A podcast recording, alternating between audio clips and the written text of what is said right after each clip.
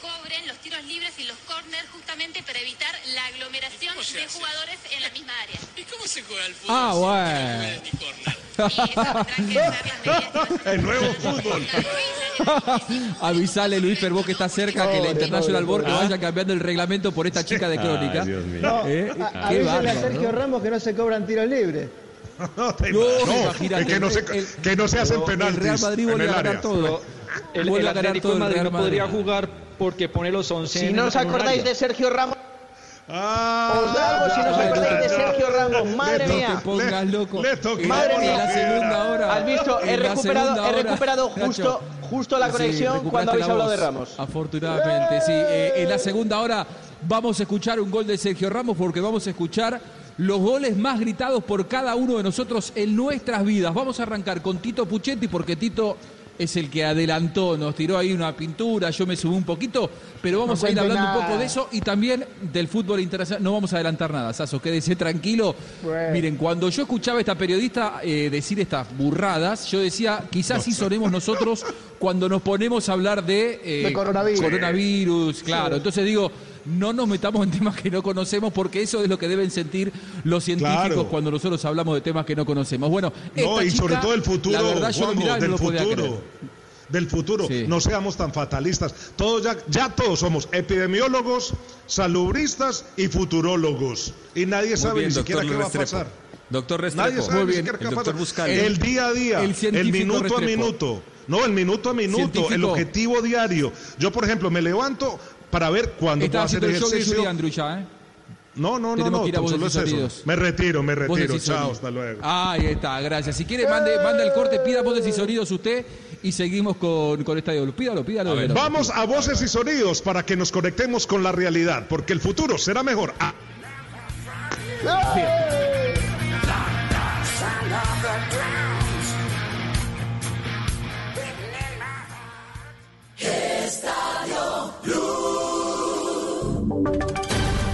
Voces y sonidos de Colombia y el mundo en Blue Radio y bluradio.com, porque la verdad es de todos. 4 de la tarde, dos minutos. Bienvenidos. Mi nombre es María Camila Roa y voy a estar acompañándolos en esta actualización de las noticias más importantes de Colombia y el mundo aquí en Blue Radio. Arrancamos con información internacional que explicaron nuestros compañeros de Estadio Blue. El primer ministro británico Boris Johnson, infectado con coronavirus, fue hospitalizado hoy para someterse a exámenes, ya que todavía presentan los síntomas del COVID-19. Estefanía Montaño.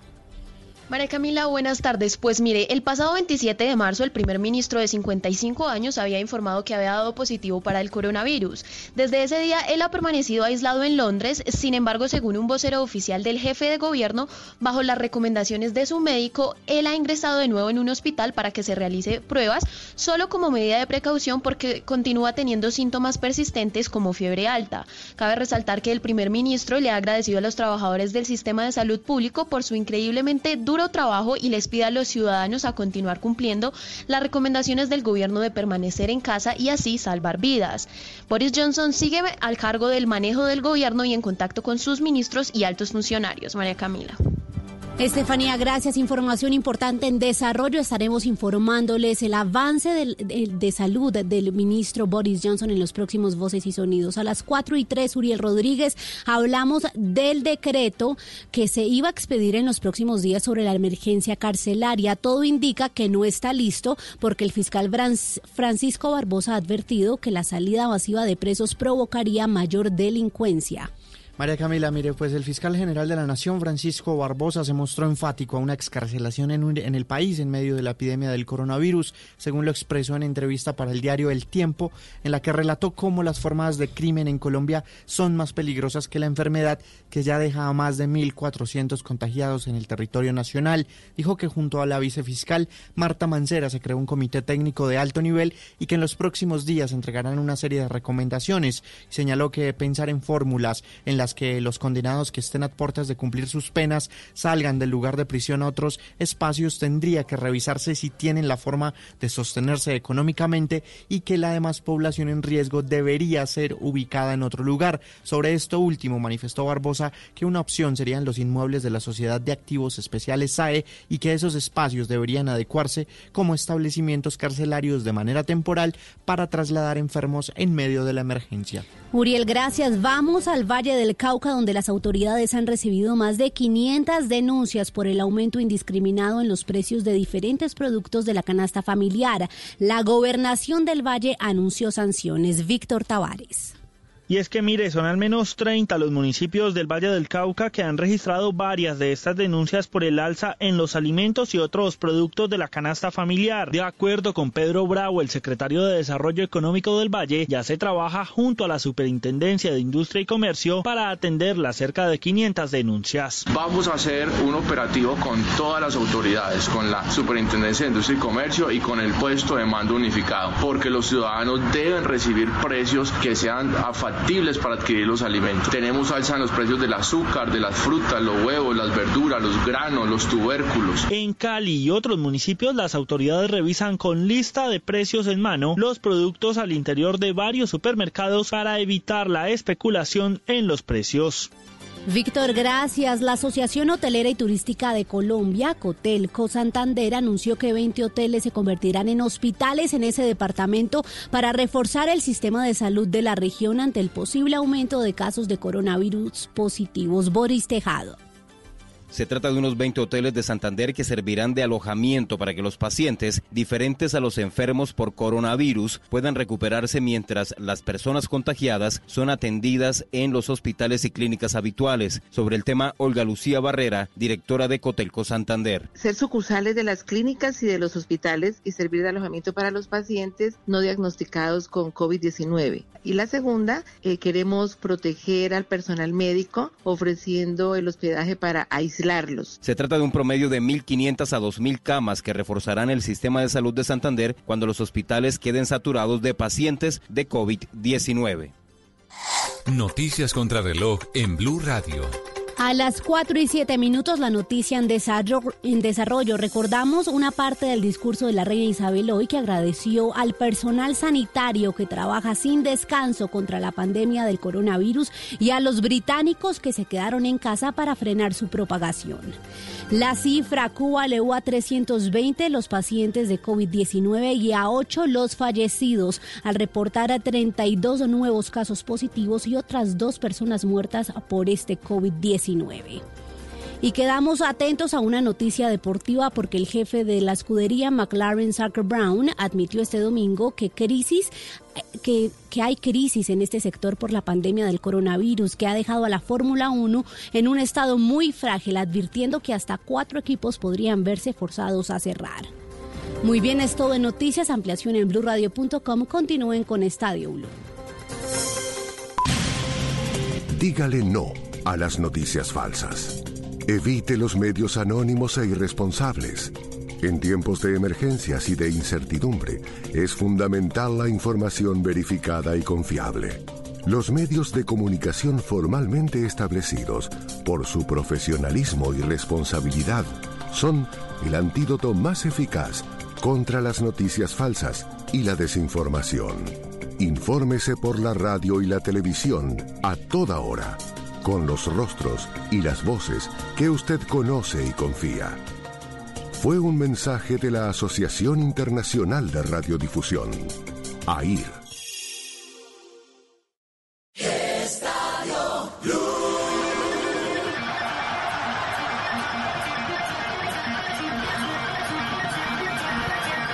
Son las 4 de la tarde, 8 minutos en toda Colombia. Tito, eh, la primicia la tuvimos aquí, la dio, la dio Luis, ¿decís?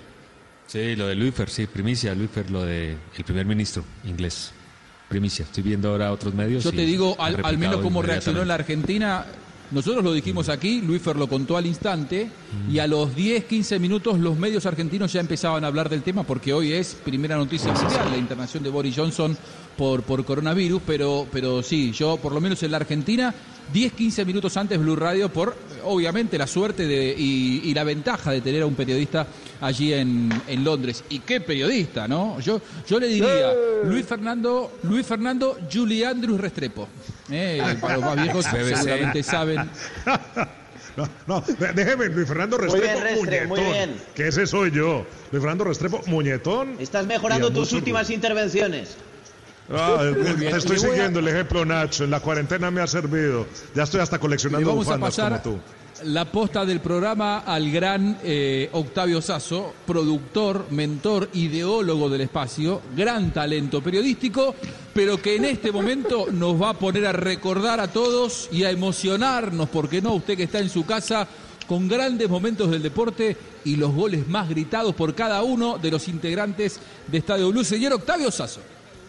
Bueno, eh, Juanjo Buscalia, ya que todos estaban desesperados por, por contarle a la gente eh, los goles, vamos a empezar con Tito Puchetti. Eh, yo te voy a contar también, y se lo he contado a Tito, lo hemos hablado varias veces, lo hablábamos durante el camerino, que el gol que va a pedir Tito Puchetti también fue el gol que yo más grité en mi vida. Yo después puse otro y voy a explicar por qué. Pero ese gol también lo vi en casa de mis abuelos y la verdad fue eh, de las cosas más emocionantes que recuerdo. Así que, eh, Tito, ¿cuál es el gol que más gritaste en tu vida? Bueno, hay que poner el contexto porque por ahí Nacho, de pronto Ezequiel, no, no, lo, no lo tienen tan fresco. Colombia, con el empate, clasificaba por primera vez a una segunda Mirá que ronda de un Ezequiel mundial. vio nacer a todos nosotros, ¿eh? Mirá que Ezequiel Sí, parece sí, que sí. no, Sí, pero... pero de pronto- que lo vi, jugaron Ezequiel- con la camiseta naranja. No, esa es la roja. Ezequiel, la roja. Ezequiel narró el, el Mundial de Chile 62. Nosotros llevábamos 28 años sin tener un mundial. Como dijo Juanjo, tampoco los colombianos de nuestra generación habíamos visto a Colombia en un mundial. No, era la primera vez, ¿sí? En el año 90. Entonces, el partido controlado, Colombia había jugado bien, habíamos tenido oportunidades importantes, hubo una eh, jugada del bendito Fajardo que pasó por encima, pudo Colombia haber anotado un gol, por lo menos eh, la Gambeta Estrada también tuvo una oportunidad, pero faltando muy poco, ya en el minuto 90, la agarra Foller, ese gran jugador alemán, traza una diagonal de, de derecha a izquierda y le entrega la pelota con ventaja a Pierre Libarski, que le clavó la pelota al ángulo derecho de Higuita, que decían que era el punto débil, el lado derecho de Higuita. Se la clavó arriba. Eh, en ese momento, pues obviamente yo veo a mi mamá, me paro, me voy al balcón de mi casa, no quería ver nada más. Mm, pero la vieja me dijo, venga, venga, venga, venga, veamos los últimos instantes.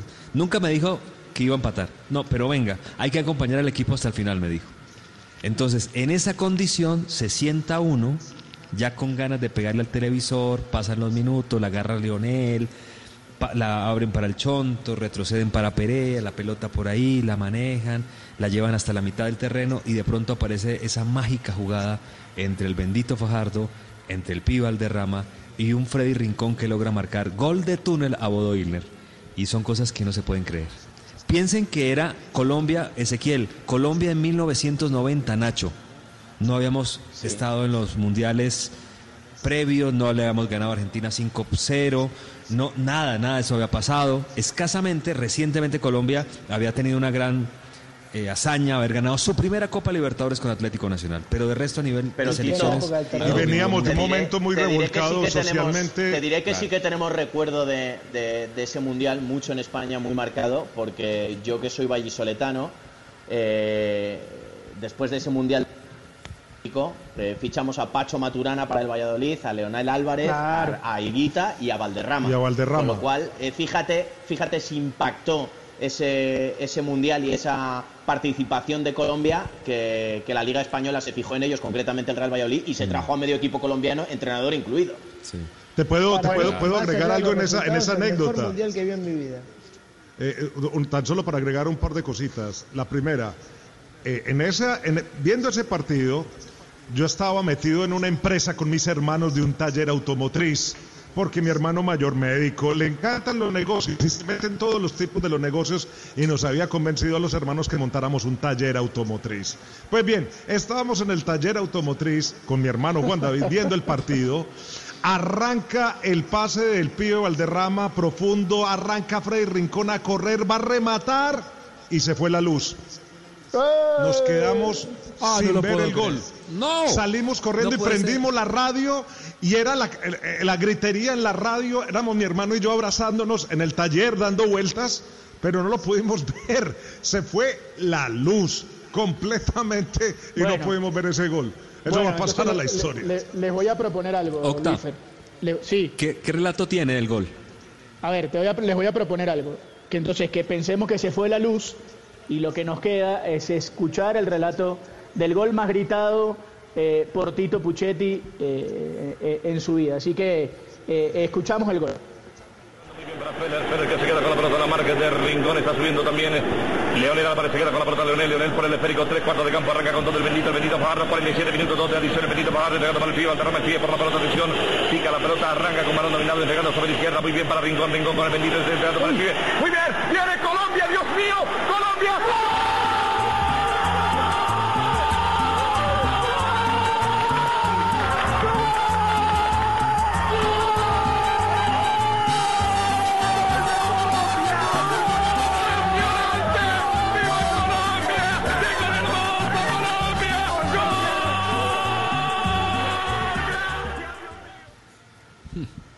maestro Sí. William Minasco. Qué bárbaro, ¿eh? Qué bárbaro. Bueno, Pensar ¿sabe que hay cosas cuenta? que se dan ¿Qué en un momento eh, muy especial, ¿no? De la, de la historia, porque hay goles y goles, Tito, todos son festejados, pero estos yo creo que marcan la vida de la mayoría de los que estábamos viendo ese partido, fuéramos o no colombianos. Claro. Dice, dice William Vinasco, después confesó que se quedó sin voz. Él dice, Colombia, él gritó hasta Colombia, Dios mío. Y ahí le tocó al hermano que estaba en la cabina, en el estadio de Milán, en el Giuseppe Meazza, le quita el micrófono y termina de relatar el hermano de William, que no es relator. Mirá vos. Pero, además, si, no lo contaba William, la gente no hubiera sabido, ¿no?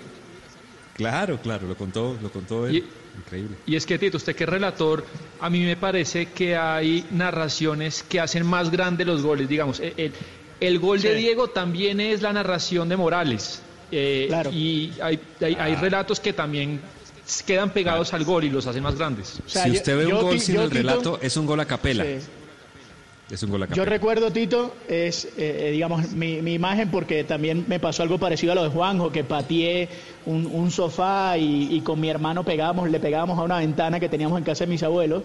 Es eh, que para mí va a quedar siempre así como, no sé si a ustedes le pasa, como el, el, rela- el- el festejo del gol de Marco Tardelli en España 82, el, el- el- el movimiento de cabeza de Tardelli que va de un costado al otro.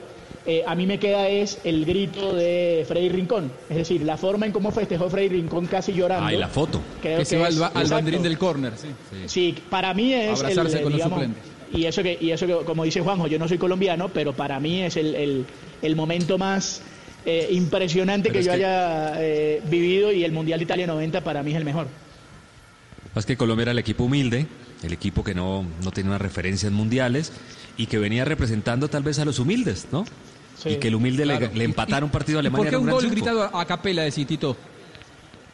Porque, porque, digo, es al revés, ¿no? Jugando con la, con la figura. Si usted escucha, Sí. eh, si usted ve el gol de Diego Maradona sin Víctor Hugo, es un golazo. Peor. Es como, es como si solamente estuviera la música. Es o, peor o de gol, pronto solamente la letra. Pero si usted le pone al gol a Víctor Hugo, arranca el genio del fútbol mundial, es un gol completo, que está en todas las pistas, Sí. me parece. Es verdad. Me da- me- me- es verdad. Bueno. Siempre lo, lo vi así. Bueno, va- va- va- vamos a continuar. Eh, vamos a continuar con, con Ezequiel Daray, que aunque parezca eh, increíble, muchachos, Ezequiel eh, dijo que tenía dos goles. Eh, voy a ir con el, con el primero de ellos. Los dos goles de Ezequiel tienen que ver con Colombia. Los dos. Con Colombia, sí. Eh, entonces, eh, voy a ir con el primero, voy a, voy a dejar que, que suene el, el relato y, y Ezequiel nos va a contar por qué y luego nos va a contar la anécdota de qué pasó en el, en el, en el grito de gol. Así que escuchamos el primer gol de Ezequiel Daray. Este es el capitán de River. Aquí está el negro Estrada. Ah, no va más. Ángel Estrada. No va más Estrada. Le agradezco. El conejito Gancedo, el pipa. ¡Ángel!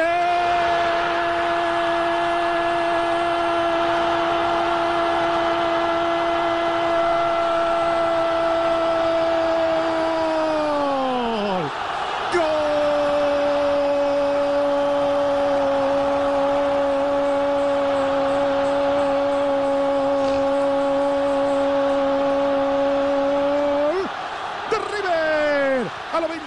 Juan Pablo.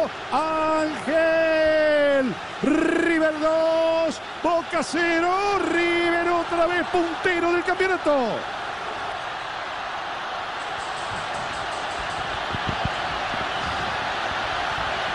Bueno. A ver, Ezequiel. Justo cuando hablábamos de Ángel, la hace muy bien Gancero, pero qué bien le pega. Está emocionado, está llorando. 99, una época en la que no estábamos tan acostumbrados los hinchas de River a ganarle a Boca, más bien lo contrario. Estábamos ganando 1 a 0 con un golazo de Aymar de emboquillada. Yo estaba en la. ¿Estabas en la cancha ese? Sí, sí, sí. Normalmente iba a la San Martín todos los domingos.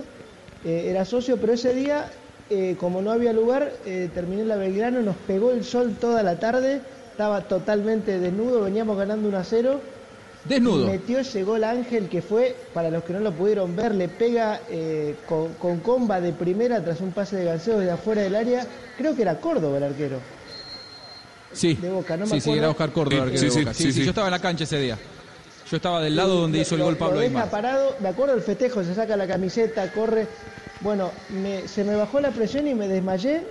Hay un par de minutos que pasaron ahí que no me los acuerdo, no sé qué pasó. Hasta que me trajeron un helado. ¡Qué grande, por Dios! ¡Qué grande! Se desmayó ese. Con desmayo incluido. Desmayo incluido, esto es increíble. Empecé a gritar y se me bajó la presión y caí ahí sentado en la, en la butaca. Buenísima. Y bueno, Ezequiel. Ezequiel Daray, aparte del gol del, del desmayo, eh, tiene un, un segundo gol. Vamos a escuchar el También a segundo gol y por qué también tiene que ver con Colombia. Arranca Crespo, viene acompañando Francisco y también Ortega. Escudero está sobre el sector derecho hasta el burrito que adelanta la pelota. Allí está cubriendo Dina la salida del arquero Córdoba. Mira que Macana se mandó. Escudero, Crespo para el gol, Crespo, Crespo. ¡Gol!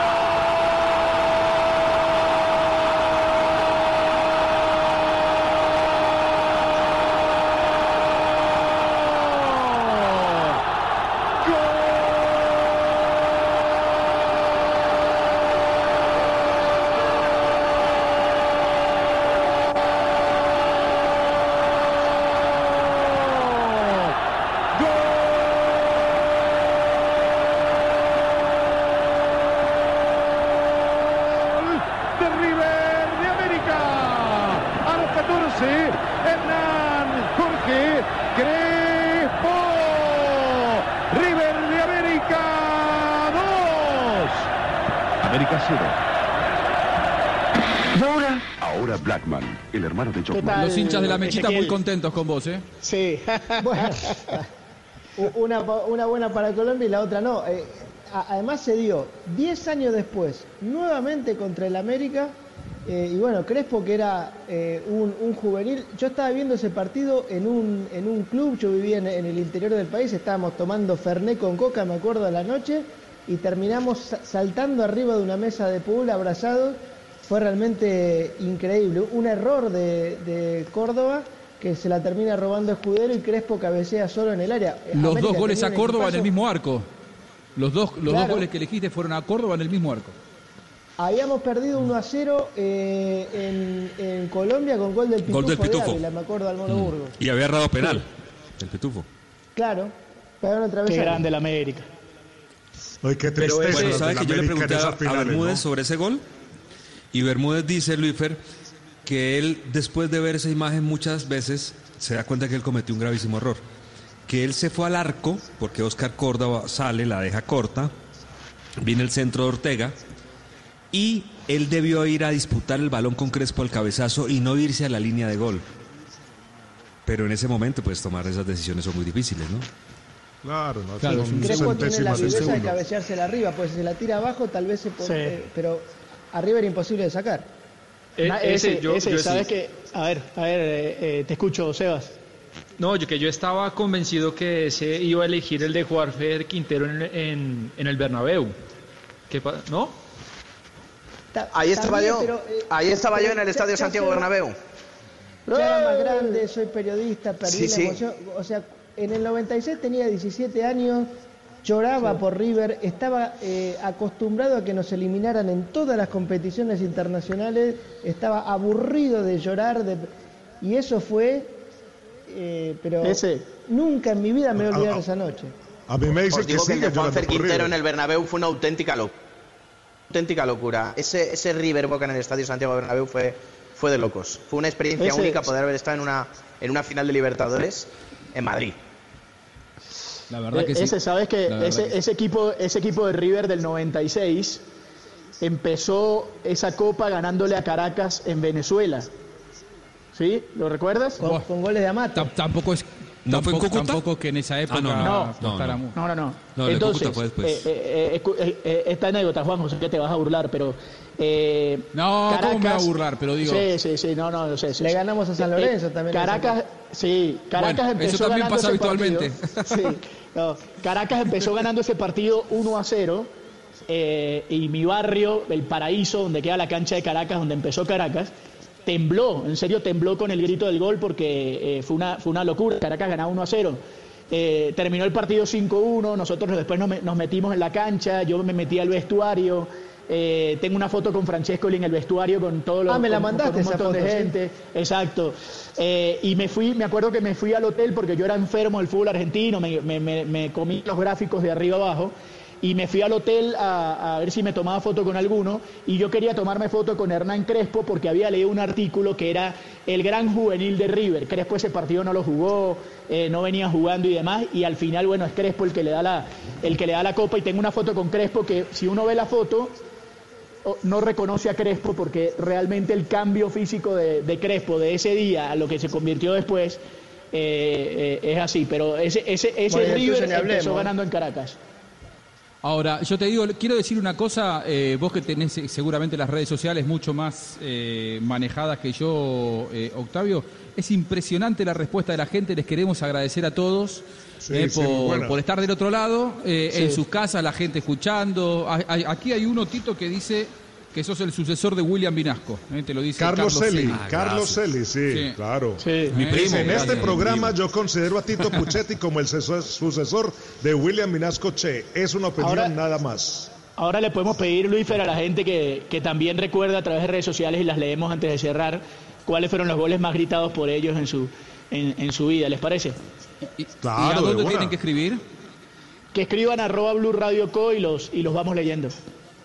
Dale, perfecto. Arroba bueno, eh, sigamos Radio con el Blue. siguiente. Así entramos Bueno, todos, que yo quiero mostrar mi gol ir. también. Si no, no Exacto, terminamos más. voy- Pedimos una a más a- al, al me doctor voy- Gallego. Me voy a ir, no, me voy a ir a, a Europa para que Nacho Peña nos cuente. Entonces voy a empezar con el primer gol de Nacho. Nacho tiene dos, ¿sí? Voy a empezar con el primer gol de Nacho, lo voy a dejar rodar y Nacho nos va a contar por qué este es el gol que más gritó en su vida. La mayoría de nosotros sabemos por qué, pero que Nacho lo cuente después de que la gente lo escuche. Escuchamos el primer gol de Nacho Peña. Que tiene Nava, Nava se va, le agarra Van der Vaart, sigue Nava, progresa Nava, mira cómo le persigue Neider, aguanta Nava, el balón para Iniesta, Iniesta de fuera, toca para Fábregas, Fábregas para Nava, Navas para Torres, vuelve a descargar, Torres descarga. Ah, Mira, Fábregas, Fábregas para Iniesta, Iniesta chuta. Otra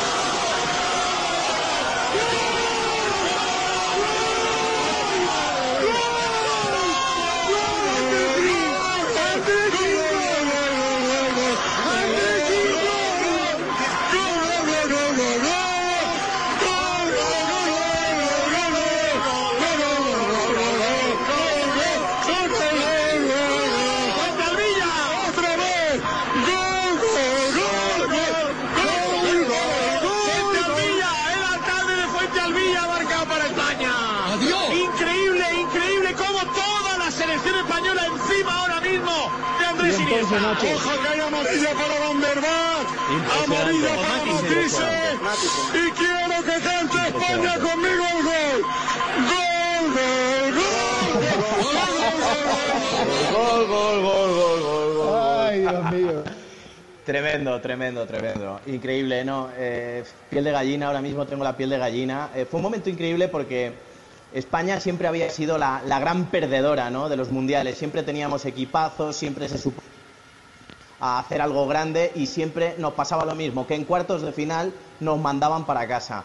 Eh, entonces esto, esto fue un momento además que, que consiguió unir a, a todo el país en un momento muy crítico, en un momento eh, que económicamente estábamos en plena crisis y, y- y fue Lo perdimos a Nacho, ¿no? Me parece. Sí, no, no, no, no- no lo tenemos. Bueno, ya lo vamos a recuperar Nacho. La con verdad la, que con la emoción.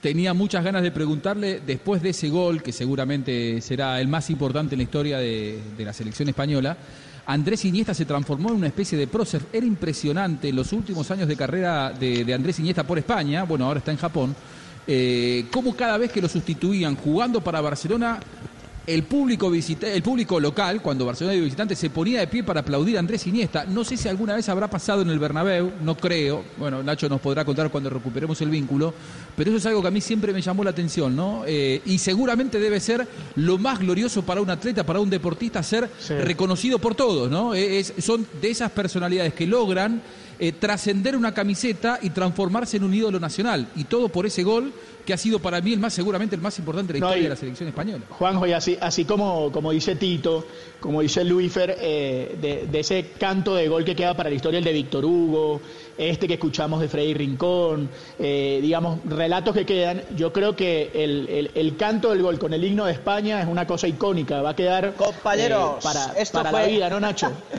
No sé si me escuchan, Ahí fue increíble. Fue increíble porque eh, efectivamente luego vivimos a un Iniesta ovacionado en todos los campos.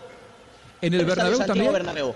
Sí, sí, sí, Sí. en el Estadio Santiago Bernabéu también fue ovacionado Andrés Iniesta. Cada campo que pisaba o cada campo en el que en el que iba cada fin de semana era ovacionado con todo el público en pie. Y no solamente pasó con Iniesta, eh, pasó con más futbolistas Nacho. de ese Sí. equipo mítico de Ese gol fue lo más unificador que pueda tener España como historia. Y lo digo porque, eh, no, no me meto en términos políticos porque yo no soy experto, pero desde ese día, por la dedicatoria, cada vez que Iniesta fue al estadio del Español de Barcelona, Los Periquitos, fue recibido como un héroe más.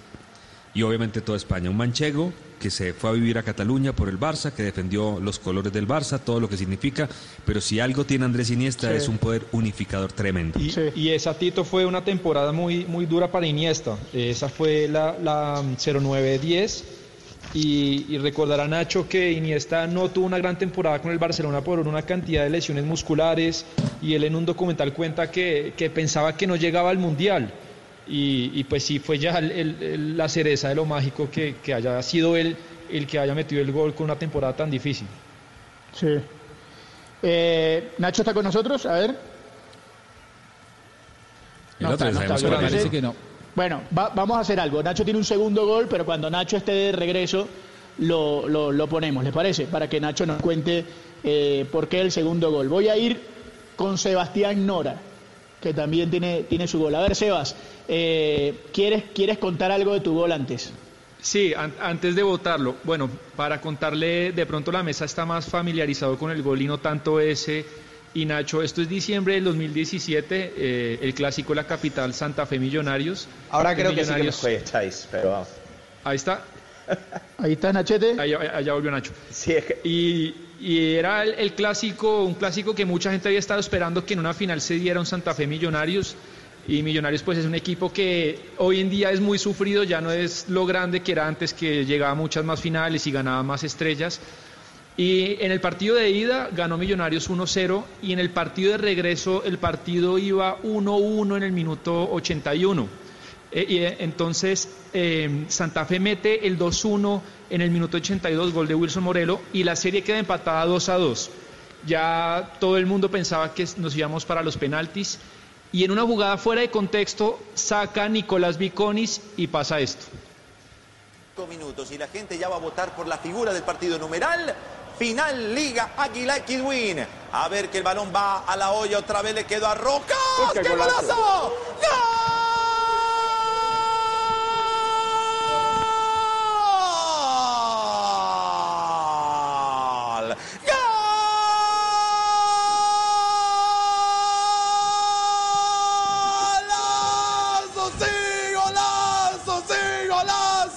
Golazo! ¡De Millonarios! ¡Impresionante zurdazo! De Henry Rojas que sacude el alma de todos los hinchas azules para que ilumine la 15, señores. Todavía falta mucho, pero qué partido, pero qué final. Empata llorando, el Sebas? partido Millonarios Sí, eh, y toma la éramos- ventaja en el global por 3 a éramos, 2. éramos 40 personas en un apartamento pequeño, todos hinchas de millonarios, con un video y, y bueno, eh, yo creo que la- eh, las, las estructuras del edificio quedaron agrietadas, voló cerveza, voló pizza por todas partes. eh, y, y bueno, eh, fue un poco guardando las proporciones, pero parecido a lo de Andrés Iniesta, Henry Rojas, ese y Nacho es un volante mixto que tuvo muchas lesiones en esa, en esa temporada. Tiene una zurda mágica, cerró los ojos y la colgó el ángulo en el 84 y con eso Millonarios ganó su, quinza, su quinceava estrella. Muy bien, muy, Bueno, muy, muy buen bueno, recuerdo. muy Me parece que en esa cabina, Tito, vos que tenés oído, vos que tenés oído de relator, en esa cabina se escuchaban gritos o de algún hincha de Santa Fe o de algún hincha de Millonario fervorizado como yo con el gol Yo- de Rincón. Sí, me parece. Sí, sí, sí. Creo que Iván Mejía, que creo estaba comentando, fue el que dice golazo. Como que Ah, es el ganador de Luis Sí, ahí sí, Tito, fue estaba Mejía, fue relatando. Mejía. Sí, sí, golazo, no, es que fue un golazo. Un golazo Nacho, Tremendo para los que seguramente no, no lo tienen. Es un un 2-2. Hagan de cuenta, Barcelona-Real Madrid 2-2, una final. Y de un zurdazo de fuera del área, un jugador que venía complicado la clava. Ese muchacho ya quedó en el corazón del hincha azul. Tito. Y ya no estaba, de hecho, porque. Me, Dime. te- me- acuerdo que, que, que lo entrevistamos al día siguiente en el camerino Mm. eh, a, a. Henry y, y ¿sabes qué recuerdo de ese, de ese gol, Sebas? Que yo estaba en el cine. Vaya, vaya Sí. día para irme al cine. Y dentro del cine, con toda la película en silencio, un tipo grita atrás, ¡Gol, hijo de puta! y, y era un tipo que estaba siguiendo el, partido por, por, por Twitter y, y pegó el grito y ahí todos nos enteramos que había sido gol de, de, de Henry Es que fue Rojas. una locura, fue una locura. Es muy difícil que todos esos, esos condimentos se reúnan en una final. eh, fue, difícil. fue muy especial. Que vuelva a pasar. Mm. Bueno, voy a ir con el, con el gol de Luis Fernando Restrepo. ¿Sí? Ya, ya voy Espera a un volver con Nacho. ¿me escucháis ahora, compañeros? Ahí, ahí está, ahí Sí. estás, Nacho, querido. Ahora, ahora que Nacho, fin- entonces vuelves a la Madre cola. Bueno, Al final de la cola otra vez, Nacho. No, va- va- vamos a salir del gol de Nacho para que Nacho pueda relajarse, Luifer, y Ah. después meternos contigo con todo, porque si no el pobre Nacho está ahí que no se, que no termina de llorar por el gol de, de Iniesta. A ver, eh, Nacho, voy a poner este gol y me dices por qué también lo gritaste tanto. A ver, escuchemos el segundo gol de, de Nacho Peña. 47, aún no hemos llegado al 48. El remate. ¡Gol! Gol de Ramos. Ha marcado Ramos el gol del empate en el último suspiro. Ha marcado Ramos. Ha marcado Sergio Ramos el gol del empate. Estalla el Madrid. Lo veía el Atlético. Se estaba sintiendo campeón. 40 años después le vuelve a pasar lo mismo. Pero nos queda la prórroga. Ha marcado Sergio Ramos en el córner. Debe ese remate de cabeza. Muy contento no se puso, ¿no? El relator. Muy contento no se puso el relator, me parece. No, no estaba muy la- contento y además, además no le Era no me colchonero. Pero- pero- pero- el hijo que acaba de tener su quinto Ese, ese es un gol muy especial para mí. No sé si escucháis Muy, por muy detrás eh, Sí. al speaker del estadio. No sé si escucháis por Sí, sí, sí, un tipo loco que está Ese gritando. soy yo, el speaker del estadio, eh, que está bastante más emocionado que el, que el narrador soy yo. Eh, tener en cuenta que llevaba 12 ¿Y por años buscando la décima. Pues fíjate, porque eh, yo llevaba dos años haciendo la información del Real Madrid y tenía tanto predicamento entre la, entre la afición madridista que al Real Madrid le pareció buena idea eh, que yo fuera el speaker de esa final. Fui el speaker de esa final en Lisboa, luego lo fui de las otras tres también, es decir, Entonces te escuché. cuatro finales Te di- vencidas te di por, suerte. El, por el Real Madrid de la De Champions. las Efectivamente, me diste suerte. finales- Fue mi, fue mi primera final de yo le Champions. di, las y yo, y yo- Claro, la mía y yo también. le di suerte. Y yo le di suerte también al, al Real Madrid. Tú me la diste a mí, efectivamente, Tito. Pero, pero eh, tener en cuenta que había muchos condicionantes. Eran 12 años sin, sin ganar la, la Copa Europa. Era la famosa décima tan buscada y tan deseada. Se iba perdiendo 1-0 en el minuto 93 con el eterno rival capitalino. Con todas las bromas, con todas eh, bueno, pues el cachondeo que iba a haber alrededor de esto si el Real Madrid perdía, además de una manera muy, muy crítica, porque Iker Casillas había cometido el error en, en- aquel gol y apareció ese córner sacado por Modric para, para poner el empate y para después llevarse la décima, ¿no? Ese gol, eh, tú imagínate, te fichan como speaker, está todo el estadio escuchándote y yo pensaba, me voy a mi casa sin cantar un gol para todo este cielo lisboeta, para todos estos aficionados madridistas, en esta oportunidad increíble. Y llegó ese minuto 93. Pues podéis imaginar que me salió del alma, que lo canté a viva voz y luego tuve la suerte de cantarlos en Cardiff, de cantarlos en Milán, de cantarlos en Kiev y también en todas las supercopas, ¿no? Con lo cual fue un momentazo impresionante en mi carrera como, como comunicador y, y en un momento histórico como era la décima Copa Europa para el Real Madrid con el gol de Ramos. Eh, era también fue mi primera final eh, que relaté y obviamente quería que no terminara, entonces relatar media hora más fue, fue fantástico. Y de las cinco que hice, cuatro las ganó el Madrid, increíble. Qué manera de darle suerte a ustedes. Qué bárbaro. No, qué bárbaro. Mira, eh, hay que contar a la gente que la mayoría de nuestros de, de los goles que están eh, escuchando, yo lo que quise fue que eh, evidentemente no estuviera la voz de nosotros, porque eh, obviamente algunos de estos goles han sido relatados por Tito, eh, digamos ha estado Luis, ha estado eh, Nacho, ha estado Juanjo, incluso en, en- en un go- en- en uno de mis goles está Juanjo en el comentario, pero traté de, de- de buscar Opa. Eh, para que, digamos, el, el- el relato sea, eh, sea diferente. Pero en el gol que vamos a escuchar, que es de Luis Fernando Restrepo, a pedido del propio Luifer, eh, está Luifer en el relato, pero quiero que escuchen el grito del comentarista al momento del gol. Creo que hace rato no escuchaba a un comentarista gritar desaforadamente en el grito de un gol. Escuchamos entonces el relato del gol de Luis Fernando Restrepo y- y lo compartimos. El portero colombiano que quiere el empate. Se incorpora, deja únicamente a Barrios. Se viene el tiro de esquina, balón alto, el cabezazo. ¡Gol!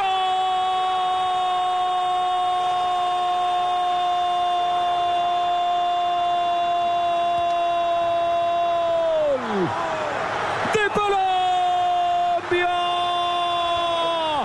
¡De Colombia! Y otra vez, Jerry Mina le metió cabeza al asunto, Jerry Mina. El tercer Mundial. El empate de Jerry Mina. Testazo profundo. Ejecución maravillosa de Jerry Mina. Se metió por el palo derecho de la portería inglesa. Y se empata el partido y Colombia vive. Colombia vive. Uno, uno. El hombre ¿Qué del? Cauca. El grito de Luifer se escuchó. pues. No, quiero decirles, y para, hombre, de pronto decepcionar a algunos, que el grito es de Farid Mondragón, porque estábamos haciendo ahí una tripleta, éramos eh, eh, Arley Londoño en el relato, yo estaba en el comentario y teníamos a Farid como, como experto, como pundit, y él entró ese gol, pegó un grito que me tocó a mí saltar y cerrarle el micrófono en la consola mientras empezaba yo a pues tratar de eh, capitalizar el momento y poderlo narrar. Para mí fue muy especial porque un mes antes aquí en la puerta de mi casa le había dicho a mi esposa inglesa cuando estaba partiendo hacia el aeropuerto le di un abrazo y le dije ojalá que no juegue en Colombia e Inglaterra porque ese día se me va a dividir el corazón exactamente a la mitad. Por primera vez vi este partido, tuve la gran oportunidad de comentarlo para DirecTV Sport desde la cancha y fue exactamente el Colombia-Inglaterra. Ustedes no se alcanzan a imaginar las 24 horas antes mías, porque Colombia me dio la vida y de cierta forma Inglaterra me la salvó por un tratamiento médico, en fin, y porque llevo aquí 25 años y tengo pasaporte británico. Entonces era el corazón partido a la mitad exactamente. Pero en el momento que metió el gol Jerry Mina, mejor dicho, ahí sí les dije una palabra que, bueno, ya dijeron ahorita alguna en este programa, yo lo voy a repetir. Yo dije, fuck off. Gol de Colombia, gol de Colombia. Y empecé a cantar el gol de Colombia y jamás había estado tan, tan, tan alegre y tan triste después con, con el cobro de vaca en el último segundo. Sobre todo que yo sabía internamente que ese partido lo podíamos ganar porque la selección inglesa no era tan buena y lastimosamente salimos con un planteamiento tan erróneo en ese partido. Pero bueno, Luis, ha sido mi gran momento. Que no eh, la gente que se repita el partido, digamos que no había manera, si no era con gol de Jerry Mina, de hacer un gol. Colombia no llegó en todo el partido eh, al arco rival. Y de hecho el córner viene por un, un- un zapatazo que ahorita no me acuerdo de quién que pegó en el palo. Y ahí vino el córner. Pero Colombia no llegó, Uribe. entonces. Mateus Uribe. Claro. Sí, sí. Entonces, el No, que- Colombia, lo que pasa es que Peckerman. Colombia salió en ese partido demasiado agresivo. No, yo ahí me voy también a los jugadores porque salieron muy revolucionados. Se venía caldeando el ambiente con un eh, titular del diario de Son que decía Go Kane, como cocaine, e incluso del interior de la selección, algunos jugadores me eh, textearon y me preguntaron acerca de este titular que si que, que cómo estaba caldeándose el ambiente en Inglaterra y yo les decía no le presten atención que el The Sun el diario antes está tratando de sacarlos de casillas. Y en ese partido se vieron muchas cosas raras.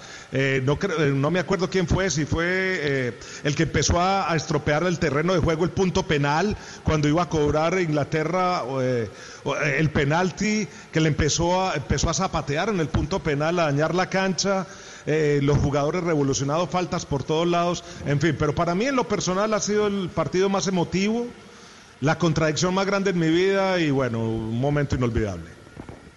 Bueno, eh, Juanjo, voy a leer un, un par de mensajes antes de, de seguir con los bien. goles. Eh, a ver, el, el primero de ellos es de Juan Pablo Alonso, que escri- escribió a, a, arroba Blue Radio Co con la etiqueta, dice el gol que más he gritado fue el primer gol de James a Uruguay en el Mundial de Brasil 2014, ese día es inolvidable. Sí, bueno, cl- claramente ese gol está entre, entre los más gritados por todos los colombianos. También Mario Meta dice, tengo dos goles, el de Rincón, Alemania, y el de Ramos, que ya escuchamos, el de, el de Nacho, en el 92-48 al Atleti. Saludos a todos. También nos escribe el profe Castel, ¿sí? Eh, Ah, ha sido oyente de este programa, colaborador. sí, ¿Habrá sido uno de sus goles que más gritó? Dice, tres- bueno, dice tres goles, dice. No sé si alguno de, de él, porque Nelson Asensio dice que el profe Castel no marcó goles. Es pero mentira, eso era un gran goleador. No, no quedaron registros, no quedaron Sí. registros en televisión, pero si vas a, los- a- a los Sí, archivos claro. eh, en, en- Hay hojas negro. descascaradas y amarillas, claro, Claro. hace muchos años, pero algo hay, ¿eh? Del profe Castel. Bueno, No, y dice hay goles. algunas también heridas eh, en las piernas de Claro, eh, rivales. heridas también, leves, en- heridas leves, Para sí. el recuerdo. Yo te digo, La narra- no me gustaría golpearme de frente con el profe Castel, eh, te aviso. Sí.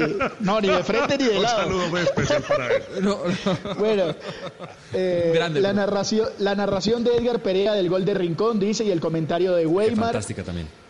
Dice, la celebración de Paulo Roberto Falcao para el 2 a 2 versus Italia en el Mundial del 82 y el gol de Iniesta frente al Chelsea en la Champions, que también es una, un, golazo inolvidable ese de Iniesta en Stamford Bridge cuando se acababa el partido, ¿no? Mucha gente, ¿eh? mucha gente que se suma. Muchas gracias por enviarnos. Esto lo vamos a hacer seguramente. Bueno, veremos el domingo que viene. Después nos, no- no- nos diremos, no- nos van a confirmar horarios. Pero, eh, querido Octavio Sasso, escuchamos los de casi todos menos el tuyo. Sí, va- vamos a escuchar los míos y, y al final cerramos con el tuyo, que creo que, que, que, bueno, que merece el cierre Ah, del, del ahí voy a programa. Yo tengo, sí, yo tengo, yo tengo dos goles.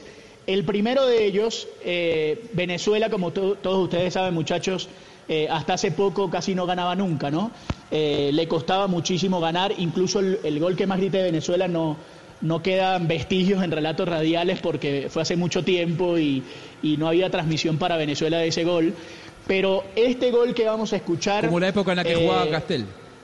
Exactamente, como en la época de Castel. No, es que Todavía la tierra estaba caliente. Imagínense, muchachos, que el gol que yo más había gritado era un gol de un empate. O sea, qué triste mi vida futbolera. Eh, era el gol de Venezuela para empatarle a Estados Unidos 3 a 3 en la Copa América del 93 en Uruguay. Venezuela perdía 3 a 1 y luego lo empata 3 a 3. Eh, el jugador 95 que lo- Uruguay. que lo- eh, perdón, el 95, el gol que lo empató eh, de Chenauzi.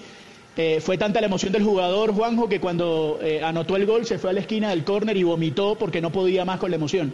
O sea, el jugador le, le dio eh, un, un problema y tuvo que salir de la cancha. Pero bueno, este gol es de Fernando Amorebieta en Puerto La Cruz, cuando Ah, No hay Venezuela. necesidad, no, hay- no hay- no había necesidad de esto, un, gol- un golpe bajo, no había ninguna necesidad. de victoria. Venezuela en Ninguna el necesidad. Qué va. Argentina. Qué va. Escuchamos el gol, escuchamos el gol. problemas en duda, ¿no?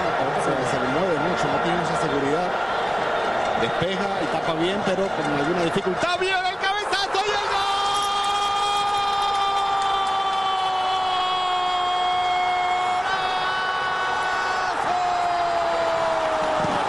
¡Golazo de los Reds! ¡Golazo de mi país! ¡Qué gol de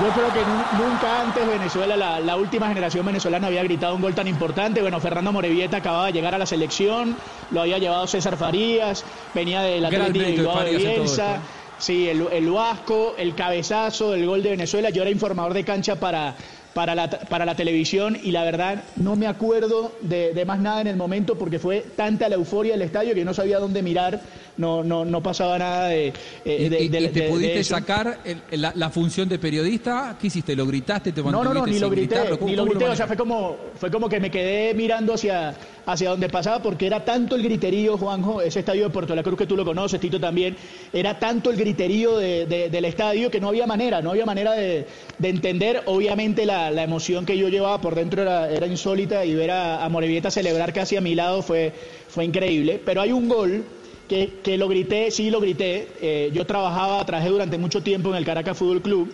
Eh, estábamos en el club.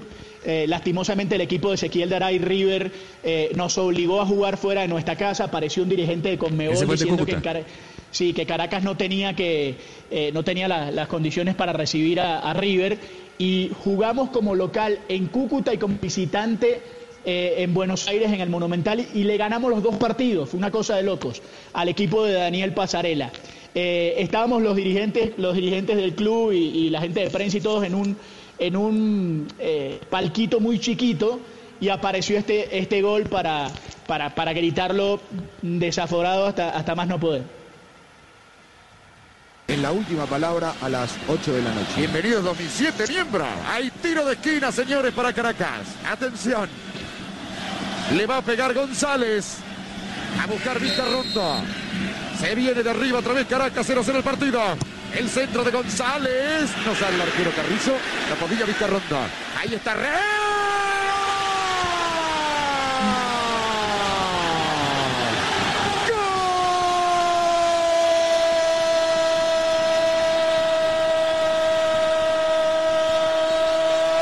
gol de Caracas. Un terrible sablazo de Rey. Los 16 minutos del primer tiempo. Pone Caracas 1, River 0. Todo un rey, señores. Lo Y apareció José Manuel Rey, que luego eh, jugaría en Colombia con Atlético Nacional, que ha tenido de los goles más impresionantes de la historia de Venezuela. Una volea sin, sin dejar picar la pelota, la mete en el ángulo. Ecuador. Y exactamente, aquel tiro libre Ecuador, Ecuador, eh, Tito con la selección de Richard en la altura. Eh, pero este gol entonces de Caracas a River, Ri- eh, Caracas le gana los dos partidos a River en esa copa, que fue magnífica para Caracas, que termina perdiendo en cuartos de final frente a Colo Colo con un robo extraordinario de un árbitro en Chile.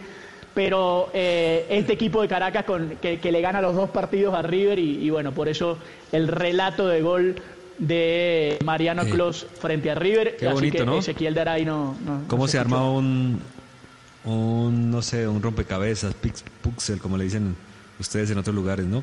Puzzle. De, todo lo, de todos nuestros Puzzle, eso, puzzle. todos nuestros afectos.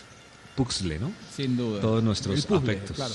¿no? Estoy armando Bueno, uno a propósito se- de eso. cer- exacto, cerrar- cerrar- vamos a cerrar el programa con el, con el gol de Juanjo. Y quiero poner el relato y después Juanjo nos, nos cuenta eh, por qué este es el gol que más, que más gritó en su vida. Vamos Y a hay que escuchar. explicar quién es el que mete gol porque la- el Sí, gran público no lo debe conocer. Es- exacto, exacto. Sí, no, exacto. capaz lo que no, explicamos, que no. Lo explicamos. Además, si le muestro una foto, dudarían que es jugador. Atención. Se va a adelantar Johnny. Ortigosa.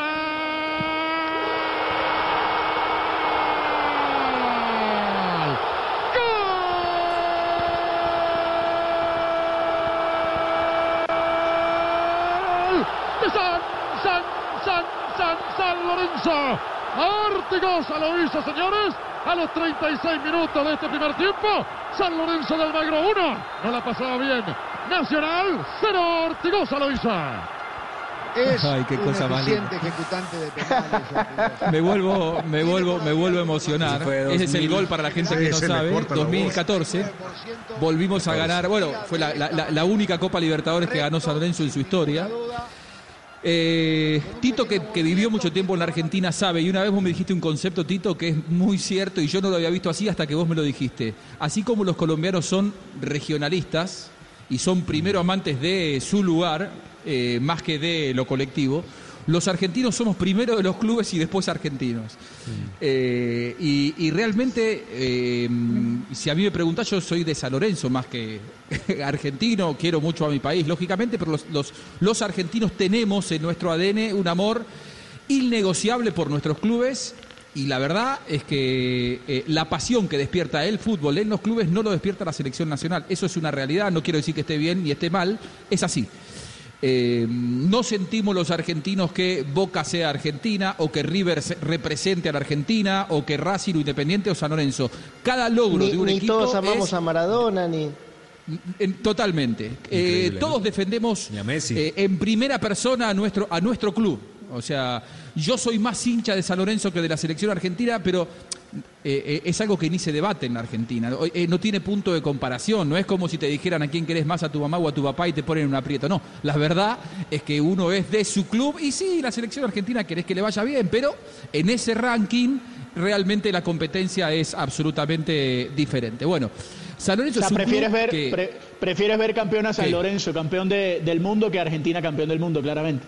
Bueno, de hecho en el 2014 se dio, justamente, eh, San Lorenzo ganó su única Libertadores en 2014, un mes después de haber perdido la final argentina contra Alemania. El día previo, San Lorenzo estaba, eh, mientras se disputaba la final del Mundial, el Mundial de Brasil, eh, San Lorenzo estaba esperando en semifinales eh, de Libertadores. Y un día previo, estaba, me acuerdo, eh, trabajando para Blue Radio, y, César Corredor, que compartía eh, eh, los días con nosotros, bueno, Barbarita, eh, el gran Tumberini, compartía con nosotros aquel mundial. Me preguntó, si tuvieras que elegir, te van a decir que uno de los dos deseos se te va a cumplir y el otro no. Argentina campeón del mundo o San Lorenzo campeón de Libertadores. Y digo, la verdad que no me la pusiste muy difícil. Sin duda es San Lorenzo campeón de la Libertadores. Y la verdad es que se logró con ese penal de Ortigosa el día más feliz de mi vida como hincha y el día que estuve más cerca de la muerte, podría decirlo. Hoy, precisamente San Lorenzo, en, Fox Sports, reeditaron aquella final, pasaron el partido completo. Lógicamente me puse junto a mis hijos y mi mujer a, a mirar el partido completo, las dos horas de la final, este mediodía.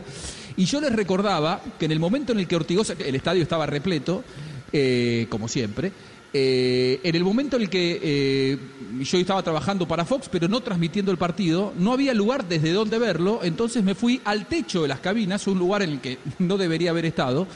En el techo de las cabinas no es un lugar para recibir gente, pero son esos días en los que está todo tan desbordado que la gente se pone donde puede. Yo estaba en el techo de la cabina con otros colegas, también de San Lorenzo, viendo el partido. Cuando, hace el- cuando le cobran el penal a, a- Ortigosa, dijimos, che, ojo con el festejo, porque detrás nuestro tenemos un vacío de, no sé, 60 metros, el alto de la tribuna. Si gritando el gol nos llegamos a nublar, nos podemos caer para abajo y nos morimos. Así que tengamos cuidado. Sí, sí, sí. Cuando hace el gol Ortigosa, lo grité de tal manera, lloraba. En un, en un momento sentí que perdía el conocimiento, que ya no veía nada, estaba, veía todo blanco, no sabía dónde estaba. Y cuando logro volver en, en- en mí mismo, eh, logré retomar la conciencia, estaba a un metro de ese vacío que tenía eh, 60 metros para abajo. Hubiera sido el gol más feliz y el último grito en mi vida. Ese día dejé de lado mi traje de periodista, más allá de que después del partido yo tuve que manejar todo el postpartido en Fox y la verdad es que no tenía voz porque salía desde el vestuario de San Lorenzo y, y bueno, era uno más de ellos, pero la verdad es que fue un día que creo yo, por cómo están dadas las circunstancias, no se va a repetir, pero qué lindo haberlo vivido. Justo, otro tema, justo Portito, recordando otro tema Luis Fer- importante. Sí, perdón. No, que decía que justo escuchando a Juanjo y, y estaba mirando aquí en, en- en internet, el gol ese que yo les contaba de, de Rey a River fue un día como hoy, el 5 de abril de 2011, justo un día como hoy, eh, el gol Ay, de, de. Rey a River. Me salió con Exacto, efeméride y ¿no? muy bien. Qué bárbaro, qué bárbaro. Lo, lo acabo de ver porque un, porque un compañero trinó diciendo que se cumplía eh, años de ese, de ese hecho del 3 a 1 de Caracas a River en, en Cúcuta. Muy bien. Hombre, yo, yo voy a proponer un tema, ¿no? Juanjo, Octavio. A ver, dale. Son dale. celebraciones colectivas. O sea, por ejemplo, yo me acuerdo, y ese lo pongo yo, y ojalá que si lo aceptan, yo pongo ese tema. El día del 5 a 0 en Colombia. ¿Qué hizo la gente? Ah, bueno. Eso, Eh. de celebraciones colectivas, bueno. de celebraciones Eh, de, de celebraciones de, de- de- Lo por que ejemplo, ¿qué hicieron los ese argentinos? O, o qué hicieron en Argentina cuando Argentina ganó el Mundial. ¿Ustedes qué se acuerdan? Porque ese día de la celebración del 5-0 en Colombia pasaron muchas cosas extrañas que son anécdotas que todo el mundo tiene en la cabeza. Y en España me imagino que cuando ganaron el Mundial también en las calles se vieron muchas cosas extrañas. Sería bueno, ¿no? Celebraciones Es verdad, es verdad. Imagínate, salieron, salieron 200.000 personas con la bandera de España en Barcelona, o sea que sin más extraño que eso. Raro eso, difícil. Salieron Claro, todos. Bueno, imagínate. ya, ya Bueno, para, para despedirnos, que porque ocho eran del Barça, ¿no? se, no- Ocho se nos ca- acaba el Barça. tiempo, pero teníamos un, teníamos un tuit de un tolimense, ¿no, Sebastián? Sí, eh, la gente que sigue, que sigue escribiendo, una persona que ya acá lo abro, Juanjo. Eh, un saludo a Alejandro, Alejandro Espitia, Espitia, y ¿no? no- nos dice, él, él aporta dos, uno, bueno, el gol que también lo tiene en el corazón Tito Luis Ferillo, el gol de James Rodríguez a Uruguay eh, en el Maracaná, el 1 a 0, y el gol de Danovis Banguero en el minuto 93 en esa famosa final que el Tolima le Ah. gana increíblemente a Nacional en el Atanasio Girardot. Un saludo para Alejandro Muy también. bien. Ese tiene ¿Saben una anécdota Yo voy a agregar uno más. Dale, dale, Tito. Relato desde Buenos Aires, ese partido, en la radio para Blue Radio. Comentarios de Ricardo Rego Nelson Asensio desde Moscú, en el IBC de Moscú, porque ellos ya se habían ido para, para el Mundial. Nosotros llegaríamos después, Juanjo. Y eh, John Jaime Osorio desde Medellín y Juan Pablo Tibaquirá desde Bogotá. Y así hicimos la transmisión. Qué bárbaro. Bueno, como nosotros que hacemos desde Londres, desde Madrid, desde Múnich, desde Bogotá, Buenos Aires, estamos en todos lados. Tito, eh, otro gol que yo recuerdo que fue de los que más grité en mi vida es el de John Biafara contra Boca en el 2004. Y creo que seguramente se quedará ahí también. El de tiro li- el de, de afuera. No, golazo, qué lindo. Me acuerdo que exploté de placer ese día, sí, fue muy lindo, muy lindo. Una de El las gol de máximas Brasil, alegrías. del 90. Son Sí, los sí. cuatro del Eh, Liverpool sí, contra ¿qué querés que Barcelona. pase el de? Ah, en la Champions. El de Origi. El gol de Origi, el gol de Origi, aquello fue. Y el de Manolas. El de Manolas, tenía que haber dicho el de Manolas yo. He dejado. El gol de Manolas fue, fue algo muy grande, muy grande. En el 99, de Soljaer también. Grande Manolas. Referencia, mito, ídolo. El Chelsea. El de Chelsea, el de Drogba. Ese estuvo bueno. Nada, nada como Manolas. Deberíamos cerrar de con el speaker diciendo. Atlético 1. A ver, Tito. Real Madrid 1. Deberíamos cerrar con el speaker. Yo no sabía esa Es historia verdad, del speaker. Que, es verdad. A ver, a ver, escuché. Nacho, ¿cómo sería? Iba a ser amigo mío el speaker. ¿Cuál? ¿Que, que- que lo cante? ¿Que lo cante? ¿Habéis dicho? No, Ahí ¿cómo- está. ¡Gol del Real Madrid! ¡Gol de Sergio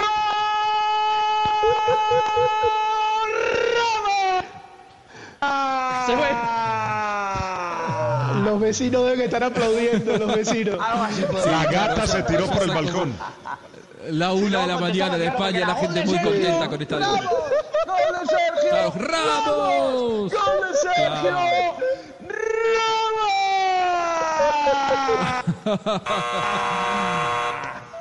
Señores, hasta aquí llegamos con Estadio Blue. Ha sido un gran placer. Tito Puchetti, Sebastián Lora, Octavio Sasso, Luis Fernando Restrepo. Ezequiel Daray y. Nacho Peña, nuestro speaker del Real Madrid.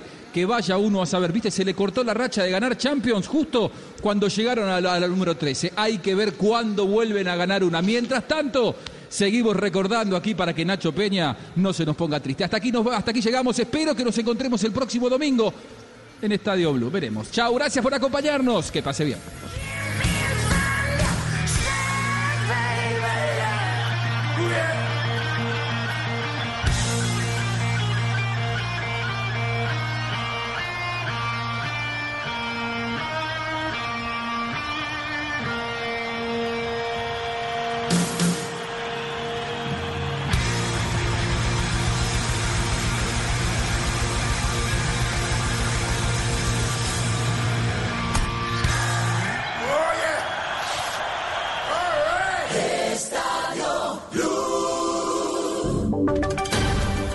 Y sonidos de Colombia y el mundo en Blue Radio y bluradio.com, porque la verdad es de todos.